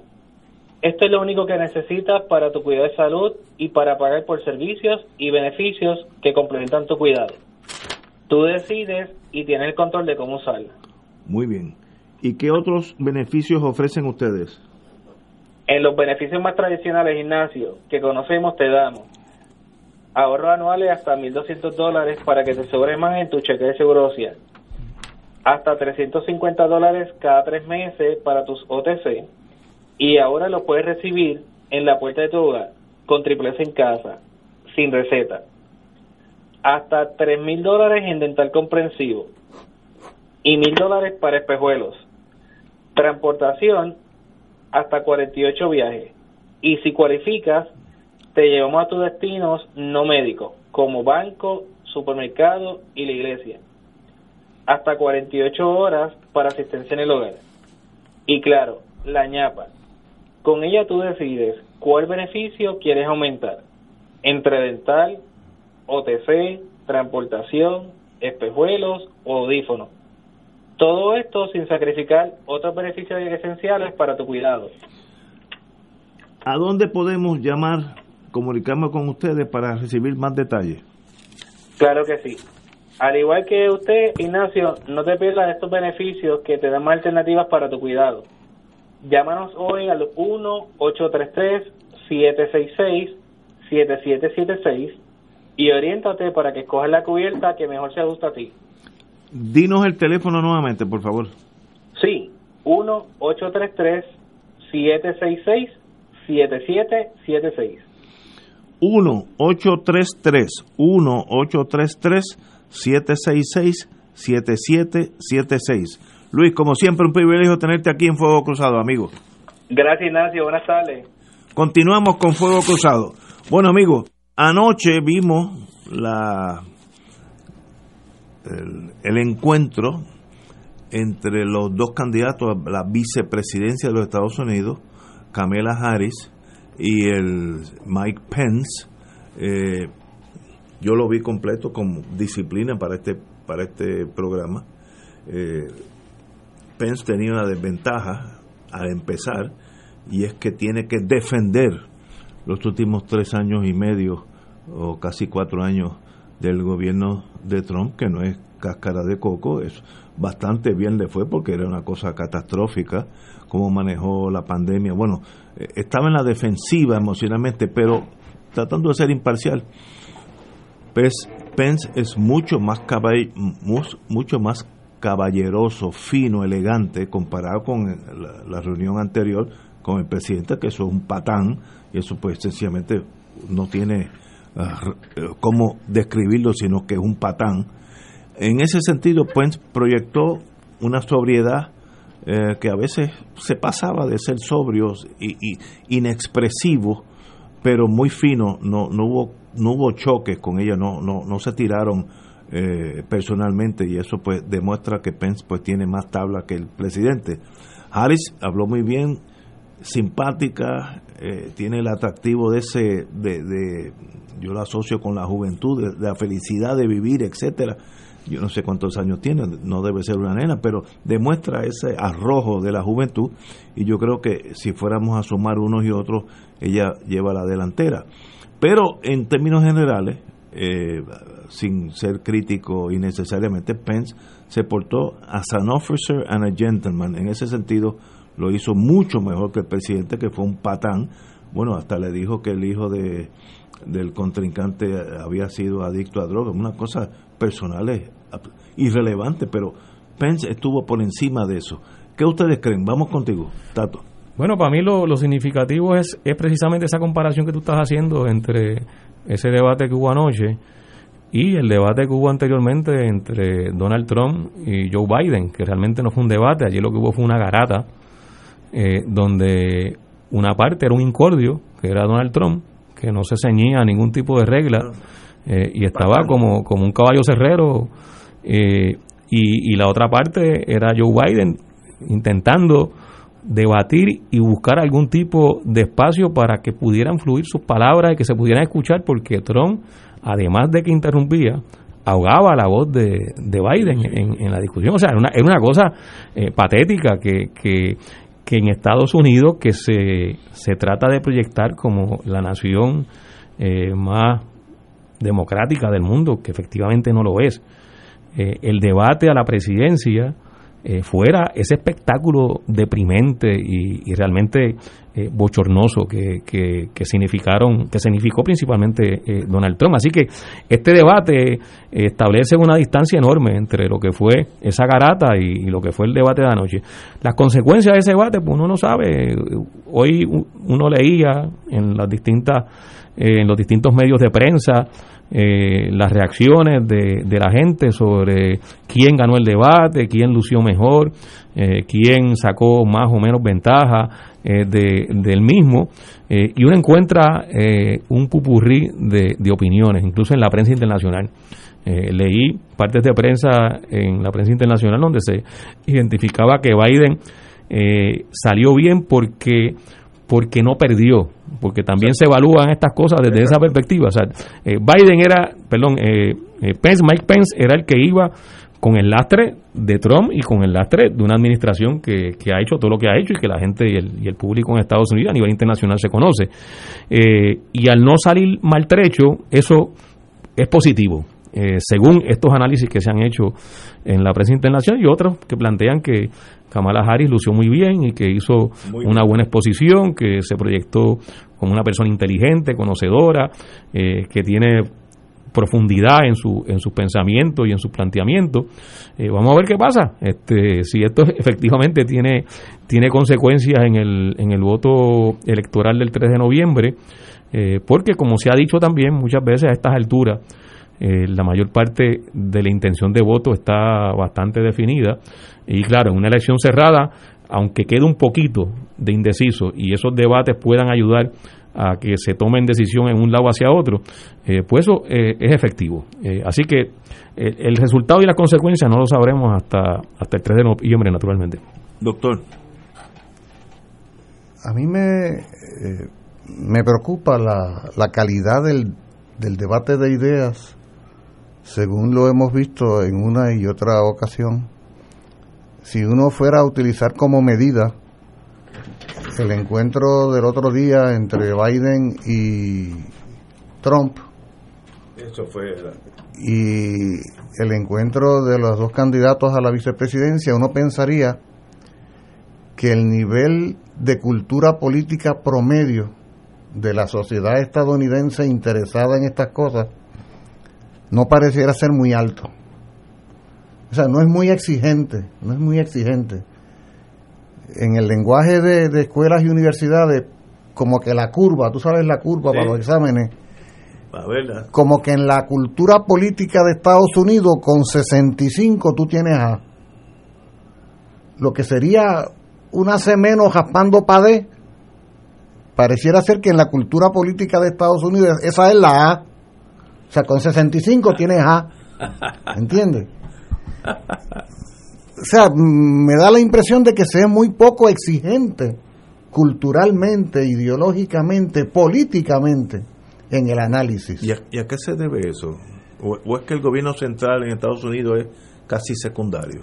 No, a mí me parece que, que esto no es un asunto que comienza con con estos debates, ¿no? con esta administración. eso eh, eh, tiene que ver con una trayectoria de la formación de una sociedad para la cual la profundización cultural general, popular, no constituye un, un gran objetivo. ¿no? O sea, nosotros en Puerto Rico, por ejemplo, eh, cuando escuchamos a los políticos o cuando vemos algún... somos mucho más exigentes. Nosotros somos mucho más exigentes en que, en que haya profundización en, en, el debate de las ideas, francamente. No había pensado en ¿Eh? eso, pero tiene buen punto. Eh, porque mira, más allá de la garata, estaba, estaba leyendo hoy que, que Trump interrumpió a Biden creo que 118 veces. Algo así, 118 veces. en dos horas. No, no, pero que O sea, no solo lo interrumpía cuando hablaba, lo interrumpía cuando intentaba hablar. Exacto, sí. O sea, llegó al extremo. Entonces tú dices, bueno, dígaseme, dígaseme en términos culturales, de cultura política, de, de reflexión de asuntos importantes, dígaseme sobre qué se puede hablar en serio en dos horas a esa, de esa manera. pues no se habla de nada. O sea, no se habla de nada, no hay la posibilidad. Incluso cuando se traen los temas, se traen de la manera demagógica. Por ejemplo, Biden dice que su hijo es un héroe porque estuvo en Irak. Y el otro le contesta que llegó metido en droga. Pero ambos, ninguno de ellos cuestiona el hecho de que lo que fueron a hacer Irak fue invadirlo para quedársele con el petróleo, por ejemplo, y que nadie que vaya a Irak a eso es un héroe. hay, hay toda, hay, entre ellos hay toda una coincidencia de cómo aprecian la vida. ¿Ah? De cómo aprecian la vida. Por eso cuando se dio el, mensaje, el llamado mensaje de Estado último de, de, Trump, que está la Cámara y el Senado, ¿no? Eh, coinciden en un mismo lugar, yo noté la cantidad de veces que los demócratas aplaudían las expresiones de Trump y la cantidad de veces que se paraban a aplaudir. ¿Por qué? Porque en el fondo hay muchas coincidencias, hay toda una serie de coincidencias que ellos no las discuten porque ese asunto del, del freaking, Oye, eso es un tema de gran controversia por el impacto en términos de ambiental que tiene el fracking. el fracking. Y ellos lo asumen como un... De, sí estoy de acuerdo, no que estoy en contra. Oye, ¿quién sabe algo de eso? ¿Quién analizó eso? ¿Quién entró en la conciencia? Nadie. ¿Entiendes? Por lo tanto, a mí me parece que termina siendo un ejercicio más mediático que otra cosa. ¿Ah? Más que cultural, más que ideológico, más que de contenido, es una proyección eh, por ejemplo, el, elemento mediático es fundamental. Entonces, el hecho de que el Partido Demócrata lleve a una candidata a la vicepresidencia que es varias décadas más joven que el candidato a presidente, lo que conduce a plantear que hay una posibilidad biológica real de que el presidente en funciones, si fuera Biden, falleciera y tendríamos a esta vicepresidenta como, la como, como la primera mujer eh, que no es afrodescendiente, por cierto, o sea, eh, se habla de que es mujer afrodescendiente, no ella es hija de jamaiquino y de India. O sea, la tez de su piel, en todo caso, el componente africano viene de Jamaica, antigua colonia británica, y en todo caso de la oscuridad de la piel relativa de su madre, de la India. ¿Ah? O sea, que es una mezcla que no es la típica mezcla eh, afrodescendiente que conocemos, aunque ella cultural e ideológicamente se define eh, como afrodescendiente, ¿no? Y se alinea con esos sectores de la población de Estados Unidos. Eh, lo de género, lo de raza, lo de la edad, yo creo que son factores que pesan enormemente. Claro, no es lo mismo que cualquiera de nosotros esté viendo a una mujer mulata, mestiza, relativamente joven, intelectualmente capaz, eh, desarrollar una ponencia desde Puerto Rico, donde el tema racial, étnico, cultural es distinto, o sea, yo me imagino a, los WASP, a los whites anglosaxones, los white anglosaxones, los blancos anglosajones protestando, viendo aquella, aquella mujer demoníaca para ellos. ¿Tú te imaginas concebir que esa mujer se convierte en presidenta de Estados Unidos porque al otro le dé un patatú a los seis meses de ganar? O sea, en la lógica política de aquel país, eso tiene un sentido distinto ¿ah? al que tendría eh, con nosotros. ¿eh? Por lo tanto, yo me quedo muy... ¿sabes? me quedo decepcionado de, del bajo nivel de debate, pero a la misma vez me sirve para aleccionarme de cuán pobre es el debate de las ideas. Eh, yo creo que ella hizo una aportación importante en el sentido de que de que es muy centrada ¿no? en sus análisis y sus reflexiones y tiene además una experiencia vivida eh, como profesional y subiendo paso a paso en la vida.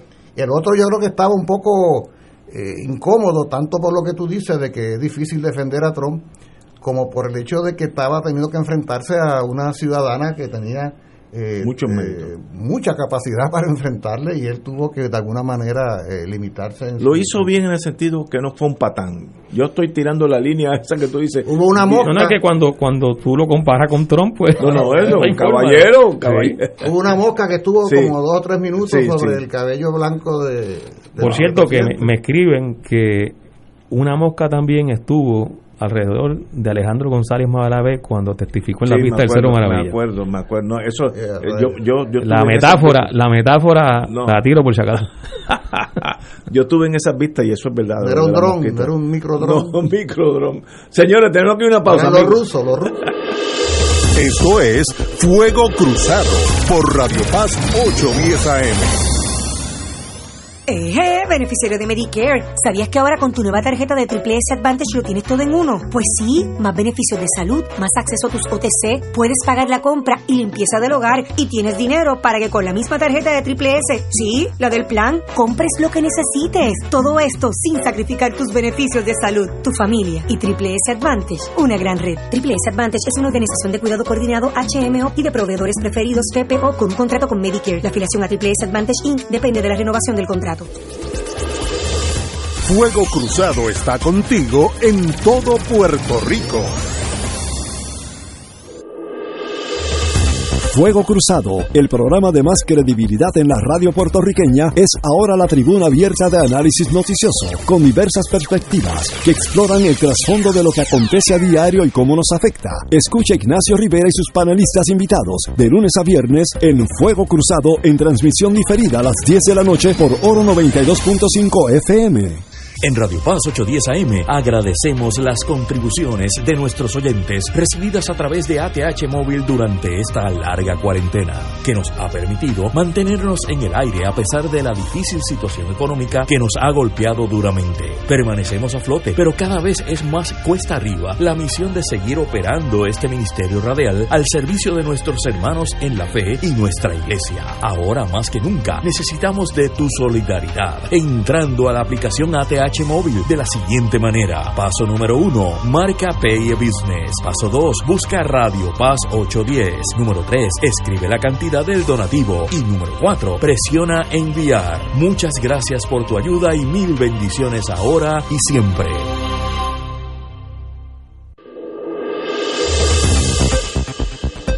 Y ahora continúa Fuego Cruzado.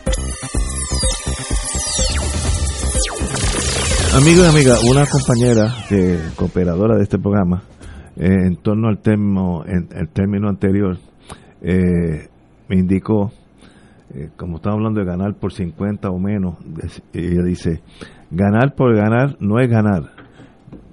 Deseo decirle que le llevo la contraria, ganar aunque sea por un voto es ganar.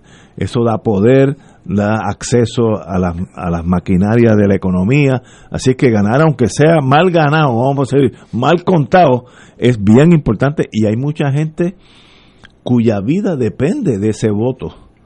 Nosotros pues no, no estamos en ese mundo, pero hay gente que se la juega, literalmente, le, le va la vida en el sentido económico y puede pasar de ganar 20, 30 mil dólares al mes a estar desempleado, los, los suplidores. Yo, yo, yo conocí uno que ganaba mucho más de eso al mes. Y cambia el gobierno y bajas a cero. Así es que eso sí, ganar es, bien importante para mucha gente.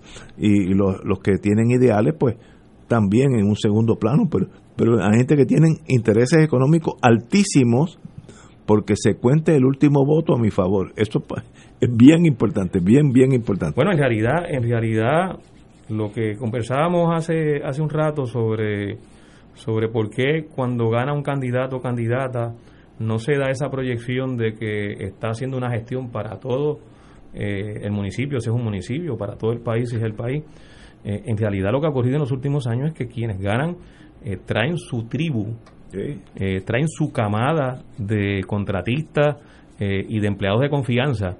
E, este asunto de, de por qué en, el gobierno ha crecido eh, la cantidad de empleados en parte no, no es el factor eh, principal, pero en parte obedece a que cada candidato trae una camada nueva de, empleados, su gente, que, su gente y, y, y, lo, y los coloca en las agencias y las distintas dependencias públicas eh, y es parte del pago, es parte del pago, del compromiso que hizo con los electores, los que sean, eh, para obtener el voto en, las elecciones. Entonces, ese amarre, eh, que es un amarre eh, no solo económico y de, y de lealtad, es un un amarre que también se convierte en un amarre ideológico, este, es el que sostiene y, es parte de lo que hemos hablado, que forma el, el andamiaje que le da sostén al bipartidismo en Puerto Rico. Porque, porque, porque mucha gente ve la posibilidad de un puesto de trabajo, de un contrato, eh, a través de darle el voto a ese partido. Sí, es una inversión. Yo invierto y si gano, pues voy a estar bien. Que para y, es, una, es una compra voto, y voto sí. Eh, como, como ocurría y se condenó en la década del 30, en la década del 40, la- el compravota que, que formaba parte de lo que era la, la práctica política entonces. Eh, y, y- y se mantiene, se mantiene y claro, a mí me parece que, que con los cambios que han ocurrido, sobre todo a partir del 2016 para acá, con, con la quiebra, con eh, la Junta de Control Fiscal, eh, esos espacios se han reducido, pero siguen siendo eh, espacios donde, donde se logra mantener ese clientelismo político y ese quid pro quo eh, del voto a cambio de un puesto, de un contrato, de, de, de colocar el hijo, el primo, la hija o el padre en, en X o Y eh, oficina sin que tenga, sin que tenga eh, la capacidad eh, profesional o la preparación para ejercer ese trabajo. Y luego eso se, se, se refleja en, en- En lo que los servicios públicos. claro. Lo- Los escucho a ustedes y, y pienso que venía observando conforme me desplazaba por algunas calles y carreteras de la zona metropolitana para llegar hasta acá. Iba observando las paredes, los postes, los lugares donde usualmente ha de haber propaganda política Y que no hay. y les confieso que No hay, no eh, para mi sorpresa lo que vi a través de todas las rutas eh, fue paredes vacías Sí, verdad. me, Y tú me- sabes me- una me cosa, eh, me llamó Julio, la atención eso. Eh, Oye, me, me he no dado me había cuenta. fijado, pero es verdad, es cierto. Sí, y No, una cosa que me, dado me di cuenta, más porque me lo dijo mi, mi compañera, es que contrario a otras elecciones, los candidatos están poniendo bien pequeño el símbolo del partido, sobre todo los candidatos del PNP y del Partido Popular. Están destacando a ellos, a ellos. a ellos eh, y bien pequeñito, pero casi casi que no se puede ver Eh, eso- eh, eso que el logo estás- del eso partido. que tú estás diciendo a lo cual tristemente yo tendría que añadir a, a Juan Dalmau que está haciendo lo propio eso, eso da como para hacer una reflexión sociológica de en qué medida los candidatos no quieren tocar ni con una vara larga su vinculación con los partidos, porque los partidos arrastran con un alto grado de desprestigio y de rechazo. Claro, están, claro. están jugando a la candidatura individual. Sí. Eh, hay un poco de farandulería en todo esto, ¿no? Es el juego farandulero de la proyección de la imagen del galán, ¿no? Del personaje, más que de la institución. Entonces, no se, no se, incluso no se habla en nombre de la institución.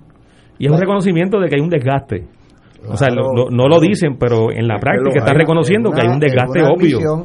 Oye, pero eso, eh, cuando es que a la misma vez, interesante, a la, es que yo mencionaba hace un momento el carácter mediático de la proyección de este debate de, de la otra noche en Estados Unidos y, y, y tratando de entender mediáticamente lo- el proceso electoral puertorriqueño. Estamos, a, decía eh, el candidato del PNP que entrevistábamos hace un rato, decía así milimétricamente, ¿no? 25 días con tantas horas. Oye, pareciera que lo que faltan son cuatro años para las próximas elecciones, según si tú ves mediáticamente. Entonces yo escuchaba a unos jóvenes en un programa de radio hablando con mucho entusiasmo de la cantidad de jóvenes que se habían inscrito por primera vez, porque por primera vez iban a dar su voto en contra de los rojos y los azules y no sé qué. Interesantemente, el nuevo día, el día después de que se cerró el, horario para las inscripciones, dijo, fíjense, este año después de todo se inscribieron menos que la vez pasada. Entonces, incluso eso está en entredicho, porque eh, además eso de pretender que lo que haya una gente que se inscriba por primera vez para votar o por tal o por cual grupo, cuidado, tú sabes, no sabemos ni siquiera por quién va a ser. Entonces, yo no veo, un- a mí me entrevistaba ayer un periodista de la zona oeste y me preguntaba sobre eso mismo, sobre el entusiasmo, sobre el ambiente, y yo tenía que confesarle a él que yo no veía tal cosa. Bueno, hoy lo corroboro en la calle de San Juan, donde yo hubiera esperado ver pasquines de todo el mundo pegando. No hay nada de eso. Co- Como en años anteriores. ¿no? Entonces, No, y hay que reconocer que está el- el- todo el asunto de la pandemia, ¿no? Y que, y que eso Sí, ha pero luego- pero no hay duda de que hay un menor entusiasmo. Pero menor luego entusiasmo cuando- en, en lo que es el proceso electoral. Entonces cuando prendo la radio, la televisión y veo, por ejemplo, la campaña del PNP y yo digo, adiós, cara, mira, después de todo la Unión Soviética no ha caído, ni el campo socialista, todavía estamos en plena Guerra Fría, todavía hay el eso. enfrentamiento de los cohetes atómicos. O sea, nos han retrotraído en el tiempo hace 40 años. Porque entonces ahora no sabemos si, si Charlie Delgado es de izquierda o de derecha o de qué, porque por un lado lo atacan las izquierdas por los disparates que dice sobre perspectiva de género y temas parecidos. Entonces resulta que la campaña del PNP es porque es separatista. Sí. Sí, dígaseme finalmente dónde está parado ese candidato, tú sabes. Pero él aporta mucho a que haya esa disparidad en la forma en que se, se le percibe, porque esa es la ambivalencia en que ha montado su discurso y su expresión. Es, es un enredo que no, pero, pero a mí no me provoca, les confieso, no, a no ser que sea que uno a estas alturas de la vida un poco más exigente, ¿verdad?, en este tipo de asuntos. Ay, me parece que es tan más de lo mismo y, y tan una oferta tan pobre que, que yo, yo no voy a poner mis manos sobre la brasa, pero a mí no me extrañaría, honestamente, a mí no me extrañaría que el porciento de abstención electoral eh, de aquí a tres semanas sea alto. Honestamente, no me extrañaría considerando eh, cómo se va viendo la. Como único que de repente surge a las dos semanas antes un, un volcán en erupción y uno vea que, todo esto que estoy diciendo yo es falso, ¿no? No sé. Hay, no, hay un factor objetivo que pienso que está siendo de alguna manera eh, considerado, ya sea consciente o inconscientemente, eh, no solo por el electorado, sino por el país en general. O sea, aquí en el, en el 2016, con la aprobación el 30 de junio de la ley promesa, se decidió quién era el gobernador y el cuerpo que va a gobernar a Puerto Rico, que es la Junta de Control Fiscal. Y José Carrión Tres Palitos y el séquito que fue designado junto a él el 30 de agosto de ese mismo año, se convirtió en la práctica en, el gobierno de Puerto Rico, el que toma las decisiones, el que toma las decisiones principales eh, de política pública hacia abajo. Eh, porque como hemos dicho y como el país conoce, pues la Junta de Control Fiscal aprueba el plan fiscal, aprueba nada más y nada menos que el presupuesto del gobierno de Puerto Rico. No lo aprueban los legisladores que fueron electos en el 2016, ni los van a aprobar, ni van a aprobar el presupuesto los legisladores que sean electos el 3 de noviembre de este año. Y la, el gobernador o la gobernadora que sea electo el 3 de noviembre de este año no va a gobernar. Y aquí es que viene lo complicado del asunto. O sea, aquí hace dos días el Tribunal Supremo de Estados Unidos ratificó todos los poderes de la Junta de Control Fiscal. Eh, y, lo, y lo hizo mediante una, una sentencia. Eh, y Trump, que es presidente por lo menos hasta enero del próximo año, acaba de nombrar a un miembro de la Junta, Justin Peterson, que es el cabildero de los bonistas, pero no de los bonistas eh, en general, Activo. de los bonistas buitres, sí, sí, sí. Que formó parte de una empresa que hizo campaña en contra del gobierno de Puerto Rico y que de hecho hicieron campaña en contra de que se aprobara la ley promesa, porque para ese sector que es tan conservador, la ley promesa era un problema porque establecía el stay, lo, lo, detuvo el pago de, de- a los bonistas y detuvo también los pleitos en los tribunales y eso y eso es un, era era el único elemento de la ley promesa del cual se agarraron hasta ahora quienes la favorecieron, pero hasta ahí llegaba el, el- el elemento que podía considerarse como de algún beneficio para el país con relación a la ley promesa.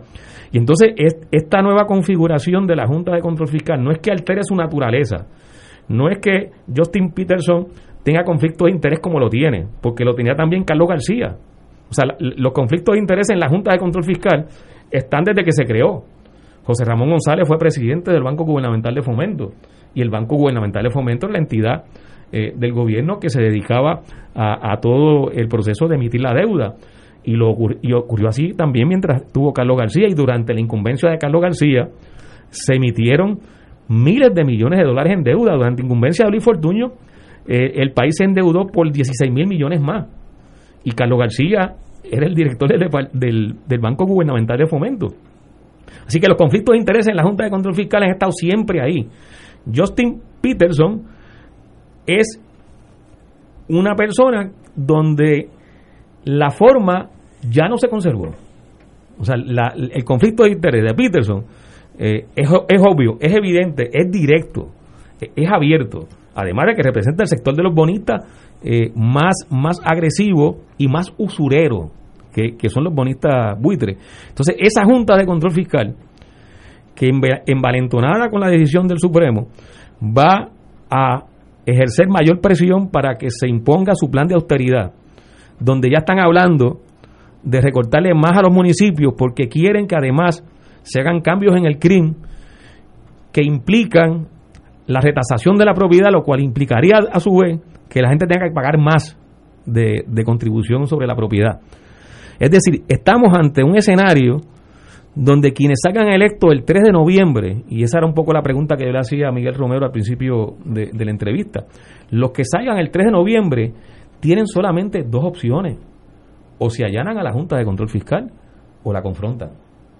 No tienen otra. Pero si, si quieren, si quieren eh, ejercer algún tipo de gerencia administrativa o algún tipo de poder, aunque sea mínimo, desde lo que son las limitaciones de las instituciones públicas en Puerto Rico, ya la única forma en que eso, eso puede ocurrir es mediante la confrontación a la Junta de Control Fiscal.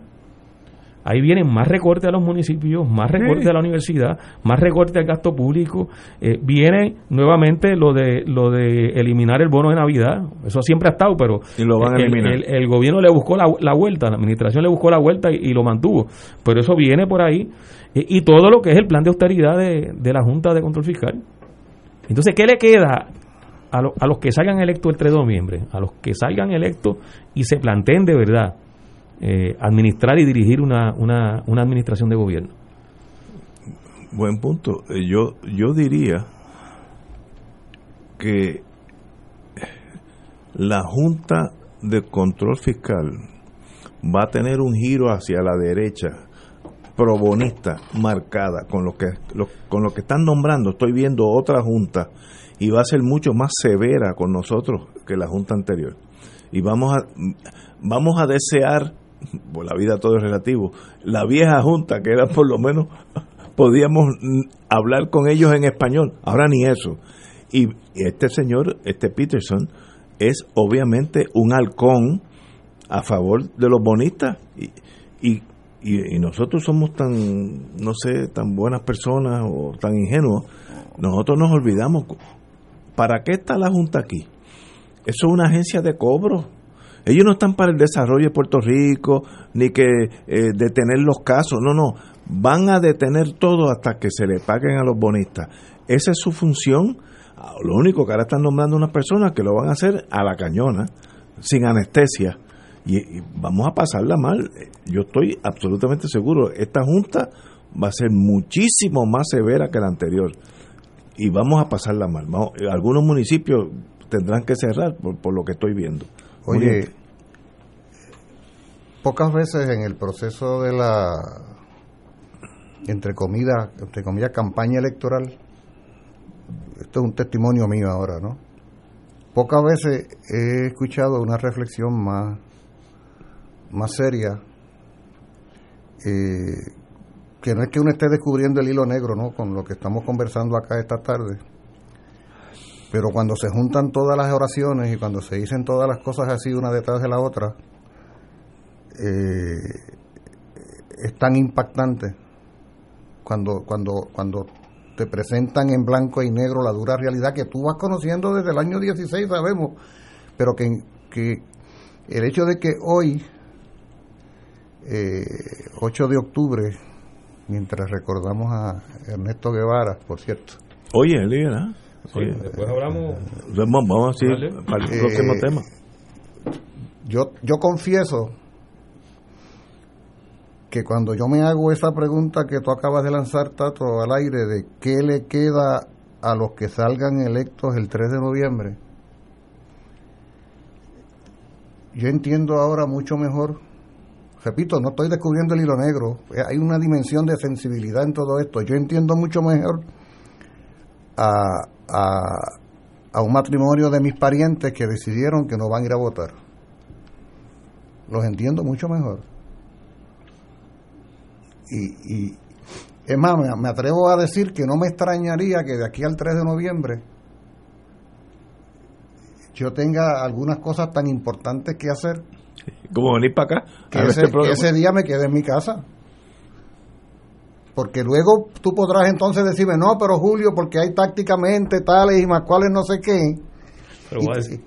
Claro, claro, no yo sé, porque porque yo estoy, yo, yo me oye, es que yo me pregunto y yo me respondo, o sea, yo no estoy, lo que estoy queriendo decir es que es contundente el planteamiento, porque, porque, oye, el grado de precariedad en que queda el proceso electoral puertorriqueño ante la omnipotencia flagrante, así, desnuda, de ese instrumento del gobierno de Estados Unidos, que por cierto, no es peor o mejor según quien lo presida, porque la naturaleza misma de la ley es así. No es que Juan, no es que llegó ahora este nuevo presidente y va a ser peor o mejor. Es que la ley es peor que peor. Ella, la ley. La ley, los autoriza.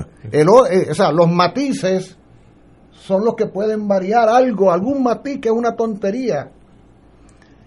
Oye, y, pero es que es así de, terrible, o sea... Ahora, fíjate, fíjate el... Perdóname que, sí, este pero, quiero decir esto porque a mí me parece, de veras, ojalá y nos estén escuchando nuestros amigos y amigas eh, fieles a este programa, porque de veras es algo muy serio. Es algo muy serio saber que uno fatalistamente va llegando a un proceso donde uno incluso ha generado unas expectativas con una gente, con unos grupos, con unas instituciones que sin embargo uno sabe que lo que está al frente es un desfiladero inevitable en las actuales circunstancias. Y el asunto de la Junta de Control Fiscal tiene todavía una dimensión más, más dura en términos políticos de una realidad muy clara. La Junta fue aprobada en el Congreso de Estados Unidos por el bipartidismo de allá. De hecho, más demócratas votaron a favor de promesa que republicanos pero fue entre republicanos y demócratas que se aprobó la ley promesa. Así que el bipartidismo de allá está con la ley promesa y con la Junta de Control Fiscal. Hay algunas voces que están haciendo expresión y qué bueno, y, responden a la presión que se ha hecho desde la comunidad puertorriqueña en Estados Unidos y, presión que se ha hecho desde acá también. Eh, y en el caso nuestro, igual la Junta de Control Fiscal fue pedida por el Partido Popular a través de Alejandro García Padilla cuando era gobernador y por Pedro Pierluisi, que era el comisionado residente en ese momento. Y Pedro Pierluisi es el candidato a la gobernación por el Partido Nuevo Progresista.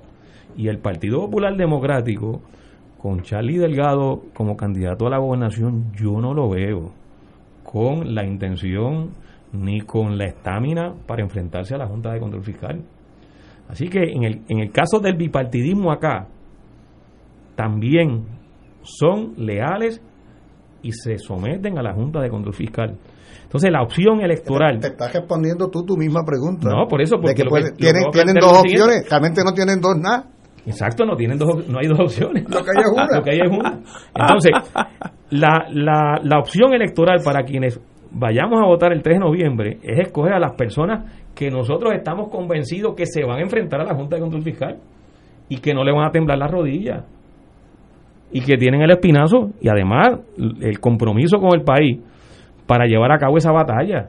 Esa, esa es, por lo menos, es la, la convocatoria que uno puede hacer a la gente que vaya a votar el 3 de noviembre, vote por los candidatos y candidatas que usted esté convencido que tienen ese compromiso, que tienen el amor por el país y por esta patria para confrontar a la Junta de Control Fiscal, porque esa es la batalla que vamos a tener de frente en, los próximos años. No, no quepa duda de eso. Eh, y cualquiera de los dos partidos, el PNP o el PPD, no, va, no la va a dar como no la dio el PNP en este cuatrenio. Y en el caso del Partido Popular, pues fue parte de los que peticionaron que la Junta de Control Fiscal se estableciera. Wow. Señores, son las 7 menos cuarto. ¿Nos hemos explicado bien? Sí, sí, ya me tienen totalmente confundido. Estoy casi por no votar, embuste. No, no, no. no, yo contacto, vamos a estar allá haciendo fila ese día. Eh, eh, ¿Por quién? Pues tengo, tengo, bueno, yo sé por quién. Porque fíjate, Ignacio, perdóname que me entiendan 30 segundos, o sea, el que aprueba el presupuesto es el que establece la política pública en la práctica. Seguro. O sea, en la legislatura se puede aprobar una ley para, para proteger a los retirados pero si la Junta de Control Fiscal decide que en el presupuesto se reduce, como ya lo decidieron, las pensiones, pues eso es lo que aplica. Entonces, el que apruebe el presupuesto está decidiendo las políticas públicas del país. ¿Quién aprueba el presupuesto? La Junta de Control Fiscal. La legislatura puede aprobar mil millones para la universidad. Y la Junta se lo va a cortar. Y, es cero. Es que, es, que la Junta está gobernando Puerto Rico. Así es. Y se nos ha hecho difícil nosotros comprender eso. emocionalmente se nos hace difícil. Vamos a una pausa, amigos. Esto es Fuego Cruzado por Radio Paz 810 AM. Eh, beneficiario de Medicare. ¿Sabías que ahora con tu nueva tarjeta de Triple S Advantage lo tienes todo en uno? Pues sí, más beneficios de salud, más acceso a tus OTC, puedes pagar la compra y limpieza del hogar y tienes dinero para que con la misma tarjeta de Triple S, sí, la del plan, compres lo que necesites. Todo esto sin sacrificar tus beneficios de salud, tu familia y Triple S Advantage, una gran red. Triple S Advantage es una organización de cuidado coordinado HMO y de proveedores preferidos PPO con un contrato con Medicare. La afiliación a Triple S Advantage Inc. depende de la renovación del contrato. El Servicio de Conservación de Recursos Naturales del USDA anuncia su programa voluntario de incentivos de calidad ambiental EQIP, con el propósito de ayudar a los agricultores puertorriqueños a aplicar prácticas para conservar el suelo, el agua, el aire, las plantas, los animales y la energía. Los agricultores pueden solicitar para EQIP en cualquier momento, pero la fecha límite para el primer periodo de aplicación del año fiscal 2021 es el 30 de octubre. Llame a su oficina local de NRCS o visite www.pr.nrcs.usda.gov para más detalles. USDA es un proveedor, empleador y prestamista que ofrece igualdad de oportunidades. Fuego Cruzado está contigo en todo Puerto Rico. Buenos días familia. Es la casa a la que siempre puedes llegar sin invitación. A las 10 de la mañana, Judith Felicie es tu anfitriona para conversar sobre medicina, psiquiatría de niños y adolescentes, artes, derecho, valores y fe. Todos los días por Radio Paz 810 AM. Buenos días familia. Donde una conversación parece demasiado corta. Buenos días familia. De lunes a viernes por Radio Paz 810 AM. Este es un mensaje del Sistema de Alertas de Emergencia. El jueves 15 de octubre a las 10 y 15 de la mañana, esta emisora estará participando junto a la Red Sísmica de Puerto Rico y agencias de gobierno en el ejercicio anual de preparación para terremotos Shakeout 2020. Ese día, cuando usted escuche la señal de alerta, recuerde que es solo una prueba, pero dedique unos minutos junto a sus allegados a practicar el método de protección recomendado de agacharse, cubrirse y sujetarse. Practíquelo regularmente. Esto le puede salvar su vida.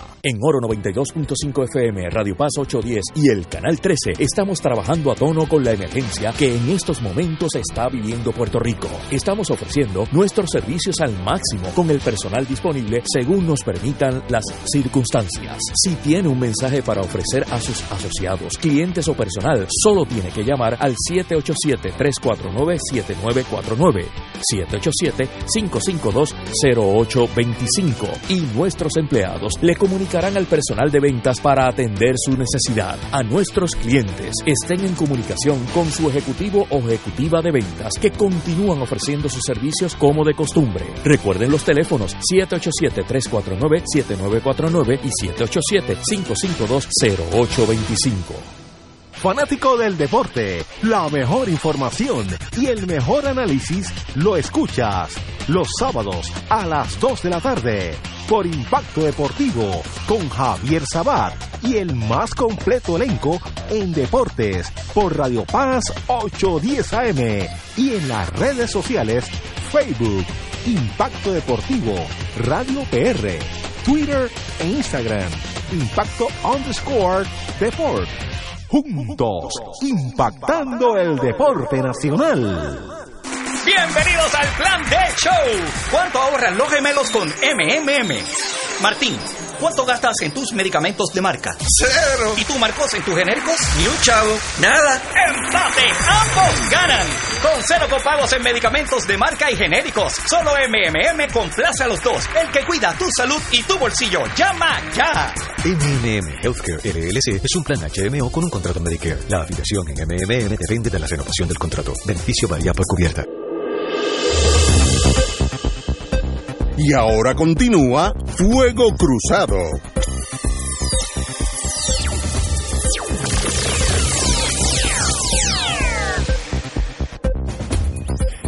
Regresamos amigos y amigas a Fuego Cruzado. Bueno, eh, creo que es el aniversario de la muerte de Che Guevara, como sé que el compañero Muriente sabe de ese mundo mucho más que yo, pues le paso el micrófono, compañero. Nada más para hacer embocadura del tema y lo hacemos en fuego cruzado, como lo hemos hecho en otras ocasiones con fechas importantes, porque el desarrollo de la memoria histórica es muy importante para nuestra gente. Más allá de lo que pueda ser su particular opinión política o ideológica. Por eso es que fíjense ustedes como este programa de hoy comienza con una entrevista al candidato PNP a la alcaldía de San Juan y va concluyendo con una reflexión sobre la figura de Ernesto Che Guevara, precisamente porque tenemos que tener una cultura política amplia y diversa sobre los diversos aspectos eh, de, de, lo que es la política y lo que es ese mundo. Un día como hoy, precisamente un 8 de octubre del año 1967, fue capturado con vida Ernesto Che Guevara, quien dirigía un movimiento guerrillero, un grupo guerrillero en Bolivia. Él va a ser asesinado al día siguiente, el día 9 de octubre, eh, en esa zona rural de, de la, Bolivia. La higuera se llamaba. Sí.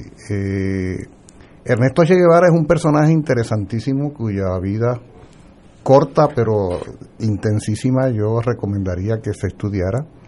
Este joven eh, de familia acomodada argentina, asmático crónico toda Nació su en vida. la, en la provincia del Rosario. en en Rosario. Médico de profesión. Eh, que estudió medicina, que fue caminante de toda la América del Sur, eh, y conoció desde adentro la pobreza y el dolor sudamericano y latinoamericano, que llega a Guatemala, en la Guatemala de Jacobo Arbenz, aquel gobierno de centro izquierda. En 1954. eh, y en el 1954 fue objeto de un golpe de Estado. Eh, organizado Castillo por la CIA y por la CIA estadounidense y se impone a un gobierno conservador el de Castillo Armas. Eh, todo porque eh, Arben estaba queriendo nacionalizar tierras controladas hasta entonces por la United Fruit que era la gran dueña de las fincas y de las tierras, las bananeras estadounidenses en Centroamérica. De ahí viene el nombre ese de, de República Bananera. Era, era la Junta de Control Fiscal de Guatemala. Exactamente. Era que gobernaba de verdad. Y, y Ernesto Che Guevara, eh, el que entonces no era el Che, ¿verdad? Llega, llega a México, sale, huye. Es interesante la vinculación que se da en, en México entre el Che Guevara y Puerto Rico, porque él se había casado con esta joven peruana y entonces esta peruana a su vez se va a juntar en México con otra peruana que era nada menos eh, que doña Laura Meneses, eh, la esposa de don Pedro Albizu Campos, que en ese momento estaba en, en México, y el Che a través de doña Laura conoce de Puerto Rico, conoce de don Pedro Albizu Campos y se, se nutre ¿no? de la experiencia de un país que para él parecería tan distante viniendo desde el cono sur latinoamericano. Como sabemos luego en, en, esos años, eh, mientras tanto está saliendo de Cuba luego del ataque al cuartel Moncada del año 53, 26 de julio, Fidel Castro, Raúl Castro y un grupo de los que combatieron entonces y se van a México precisamente, es allí donde se da el encuentro entre Fidel y el Che y Ernesto Guevara, este joven médico, que se incorpora a lo que va a ser la expedición que va a ser el punto de partida de la fase ya definitiva que desembocará en la, en la victoria de la Revolución Cubana. El Che va a ser el único extranjero de esa expedición de 82. Eh, originalmente él era el médico del grupo, termina siendo luego comandante guerrillero y en esa trayectoria, como sabemos, el primero de enero del 59 triunfa la Revolución Cubana. Perdóname, Julio, por, cierto, porque Sí. es una anécdota Ajá, importante. ajá.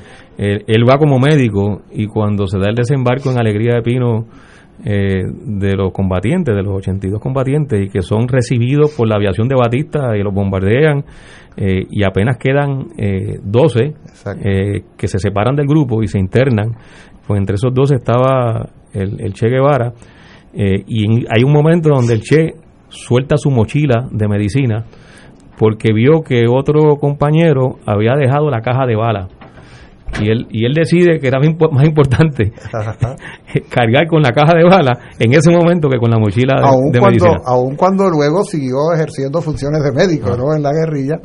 Y como conocemos esa guerrilla que se adentra a la Sierra Maestra y en alianza con los sectores del llano, así le llamaban del llano, la guerrilla urbana, pues logra la expulsión del dictador Fulgencio Batista, la derrota de la dictadura y se establece eh, la revolución cubana el primero de enero de 1959 Eh, de hecho, el Che llega a La Habana antes que Fidel, porque Fidel, mientras tanto, tuvo que moverse a Santiago de Cuba, donde allí proclama el triunfo de la revolución. Y el Che dirige la toma de Santa Clara.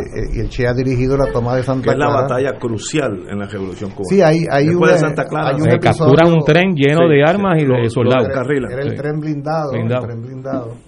Oye, por cierto, entre paréntesis, eh, porque estamos comentando de esto, eh, a los amigos y amigas eh, Radio Escucha, como Puerto Rico y los puertorriqueños solemos estar en todas partes, eh, seguramente que nos, nos están escuchando saben que existe una película del Che, eh, que son dos películas De- realmente. del puertorriqueño. Y, pero y que, y que el personaje principal es un puertorriqueño que es Vinicio del Toro, ¿no? Vinicio del Toro hace de Che y son dos, dos momentos distintos. Uno, el que es el proceso que estoy explicando sucintamente y el otro, el que es más bien Bolivia, Bolivia. ¿no? Eh, eh, pero este personaje se incorpora, es un, es un fenómeno interesantísimo como Che se, se integra a la sociedad cubana, asume distintos roles de dirección, el ministro de Industria, presidente del Banco Nacional, eh, es uno de los dirigentes principales ¿no? del proceso revolucionario, una de las personas ideológicamente más avanzadas, eh, hasta que un día, como lo había anticipado a Fidel, él se plantea que, que hay otros horizontes a los cuales él quiere eh, llegar. Él siente que tiene un compromiso con la revolución en otras partes, ya la revolución cubana está estabilizada y entonces él se plantea eh, lanzarse a, a nuevas experiencias guerrilleras de combate por la libertad en otros pueblos. Estuvo en el Congo antes El de, Congo. de- de Bolivia. Bolivia. Y finalmente en Bolivia, el 8 de octubre, como ya se ha dicho, libra su último combate militar. Como yo sé trivia militar, el coronel de la séptima división de montaña de Bolivia, que lo captura el coronel Centeno, que luego lo matan la Brigada Roja, porque fue embajador en París y lo ejecutan unos muchachos eh, por, por, por lo que había pasado. Y el, el agente de la CIA que lo, lo Félix interviene, Rodríguez. Félix Rodríguez, quien conozco muy bien, ya de vez en cuando viene a Puerto Rico, etcétera De origen cubano. De origen cubano. Eh, y, él- y él es el que habla y tiene la pipa y el reloj del Che Guevara. El Rolex. El Rolex. Y una pipa tipo Sherlock Holmes, de esas que bajan para abajo, eh, la tiene en su casa. Pero eso es historia. Y en esa última batalla, eh, la tropa guerrillera del Che eran cerca de 20, 17 o 20 guerrilleros y se enfrentaron a 3.000 soldados del ejército de Bolivia, asesorados por la CIA y por asesores militares de Estados Ahora, Unidos. la- el caso de el caso de Che es importantísimo porque trasciende en la historia, o sea, Sí, que, sí, se que tan- que tantos años después estemos hablando Sí, de Ernesto todavía. Che Guevara. Y tú puedes, ir a, una idea de tú, su tú- trascendencia. tú puedes ir a Nepal o Antofagasta, Chile, y la gente sabe quién es el Che Guevara. Es ah, un, un fenómeno mundial por su valentía y sus ideales, pero en ese sentido, pues murió haciendo lo que él pensaba que era correcto y yo lo admiro por eso. Señores, hasta mañana viernes, amigos.